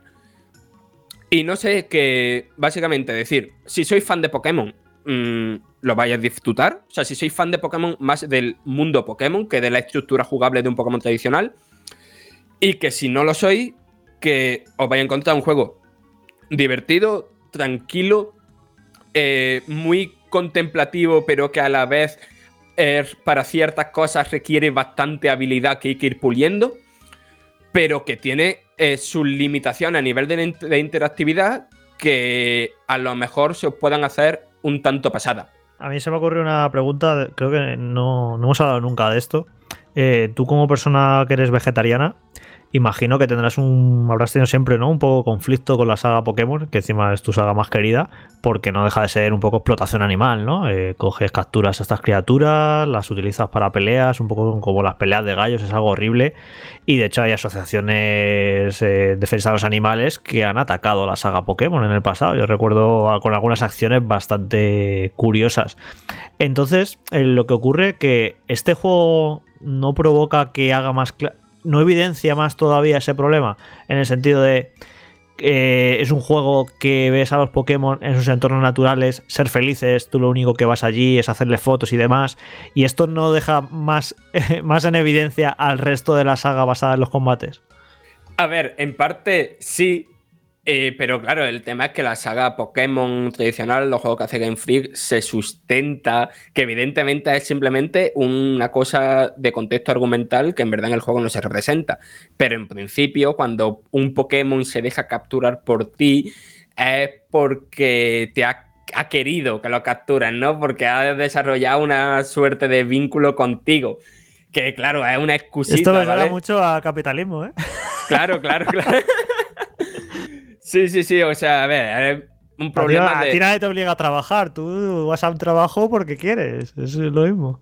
Claro, sí, sí, sí, sí. O sea, es, es cierto que hay un problema a nivel mm, ético o filosófico, como lo quiera decir, de base de la saga, pero sí que es cierto que, aun con sus contradicciones, la saga siempre ha tenido un mensaje muy de pro derecho, o sea, pro animalista, ¿no? Y de, no sé, sobre toda la trama de Rubí Zafiro que giraba en torno al medio ambiente, ¿vale? Eh, no sé, siempre han tenido como esta, e- este mensaje, no sé, de naturalista, ¿no? Que con este New Pokémon Snap se, se representa a, no sé, al- al máximo nivel que hemos visto en la saga hasta la fecha. Fran, yo tengo una duda. Cuando pienso en Pokémon Snap, me vienen a la mente recuerdos de la gran época de Nintendo 64 con el Pokémon Stadium, la Game Boy y todo eso. Y recuerdo de forma muy especial como en aquella época uno de los grandes puntos que tenía era el hecho de que podías conectar ¿no? los juegos de Game Boy, traspasarte personajes de uno a otro, Em, ¿Han hecho algo? ¿Han hecho algo con Pokémon Go? ¿Han hecho algo con los otros juegos de Pokémon de Switch? ¿Algún tipo de, no sé, de, aliciente por tener los otros? ¿Pasar personajes? ¿Alguna cosa? No, no, no, o sea, porque de hecho eso estaba en Pokémon Stadium, pero no en el Pokémon Snap original. O sea, no tendría mucho sentido, ¿no? Que por hacer una foto pudieras pasar a, a ese Pokémon, ¿no? A tu, a tu juego, o no tendría sentido como argumental, por decirlo de algún modo. Y no, no hay ninguna conexión, pero si no me equivoco, si hay. O sea, si han aprovechado el tirón de que sale el juego para crear eventos en Pokémon Go y tal. Pero no hay ninguna conexión directa ni con Pokémon Home ni, ni nada de esto. De hecho, las funciones online del juego yo creo que se van a explotar más fuera del juego, porque realmente lo que hay en el juego es como un sistema de clasificación y de dar medalla manzana, que no dejan de ser likes, y, y que no sé, que, que podrían, en ese sentido sí podrían haber aprovechado algo más. Pues la música está sonando de fondo, ya la estás escuchando, Fran. No es que te invite a. Sí, sí, sí, que me ¿eh? estáis echando. No, porque yo sé que estabas acabando. Aparte, que dentro de la página web está el análisis y todo lo que necesitan saber sobre esta, este nuevo lanzamiento. No, y aparte que como echa, echa echamos de menos los bares, pues echamos mucho de menos la sensación esa de cuando te está echando del bar y que te ponen la música para que te Ponen la vaya música allá y te enciende las y luces. enciende las luces, ¿no? Claro, claro, pues está haciendo lo mismo. Es otro de los lanzamientos de esta semana, el New Pokémon Snap. Gracias, Fran Gematas. Mira, empiezo por ti. Eh, insisto, eh, si alguien quiere saber más, el análisis está negro sobre blanco dentro de la página web, escrito por el propio Fran. Así que un abrazo, amigo, y hasta la próxima semana. Nada, hasta la próxima semana y que ya sabéis, para mí un placer estar siempre aquí dando la chapa con Pokémon. y con lo que sea. y con las cervezas y con todo lo que nos gusta tuyo. Gracias, Fran. Alberto González. La próxima semana más, hoy no ha sido el que cierra el programa. Yo creo que te vas a sentir hoy raro, te has sentido raro, pero no pasa nada. Madre mía, me siento como las divas cuando sale Claro. otra y le quita el puesto y entonces resulta que está como muy enfadada en el camerino, tirándolo todo, hablando con la gente, pues así estoy. Sí. Oye, a ti te gusta Metal Gear, ¿verdad? Me encanta Metal Vale. Gear, es una de mis sagas preferidas. Pues no te vayas muy lejos. De momento, eh, a través de aquí del programa, te esperamos la próxima semana. Un abrazo, Alberto. Gracias también, Dani Paredes. Le hemos recuperado. Espero que la próxima semana también esté con nosotros. Si no, es porque algún compromiso importante se lo impide. Pero hasta entonces, cuídate mucho. Y eh, me acuerdo de ese baño, eh, que nos tienes que hacer un tour. Sí, tú lo que quieres es venir. Ya te añado a la Claro. lista, ¿eh? De gente Pasa que de larga, precio, ¿eh? Dani, larga. pasa de precio, a ver aquí cuánto me sale, Trending topic ha habido. A ver cuánto me sale para el precio. Bueno, un placer haber estado aquí de vuelta. Nos vemos Igualmente. a la próxima. Gracias, Dani. Y me queda, me queda, me queda Jorge, solo me queda Jorge. Oye, como la, la pasada semana te dije feliz santo, me dijiste que bueno, que te gustaba el día, pero no lo celebraste de ninguna manera, supongo, ¿no? No, no dije nada de eso, pero vamos, bien. O sea, ¿Ah, sí? ¿Me lo he inventado? Pues bueno. No, que dije que me gustaba mucho el día del libro. Sí, Sí, eso sí. vale, pero no lo celebraste ningún- de ninguna manera especial, no te rega- autorregalaste ningún libro ni nada, ¿no? No, yo me compro libros cada dos por tres. Sí. No hace falta. No, no necesito ningún motivo. ¿En físico o en digital? Pues leo todo en digital porque me parece muy cómodo, lo puedes sujetar con una mano y es muy cómodo. Y la tengo el, el, el Kindle Paperwhite y por la noche tienes tu lucecita, o sea, es que me parece hiper cómodo leer en electrónico. Así que leo en electrónico, pero de vez en cuando un libro que me ha gustado mucho, aunque me lo haya leído en electrónico, me lo compro en papel, porque me gusta tener libros, me da calorcito tener libros en una casa. Y una casa que entre si no haya libros, uh, malo. Así que yo leo mucho, leo todo en electrónico, pero me compro de vez en cuando algún libro. Muy bien. Oye, la próxima semana pasaremos un poco de miedo, ¿no? También un momento muy, muy, muy esperado, ¿eh? Pues sí, yo vamos, diría que de estos primeros prácticamente cinco o seis primeros meses del año creo que es el juego más esperado. Así que la semana que viene tendréis ahí el análisis del nuevo Resident Evil. Village, el 8.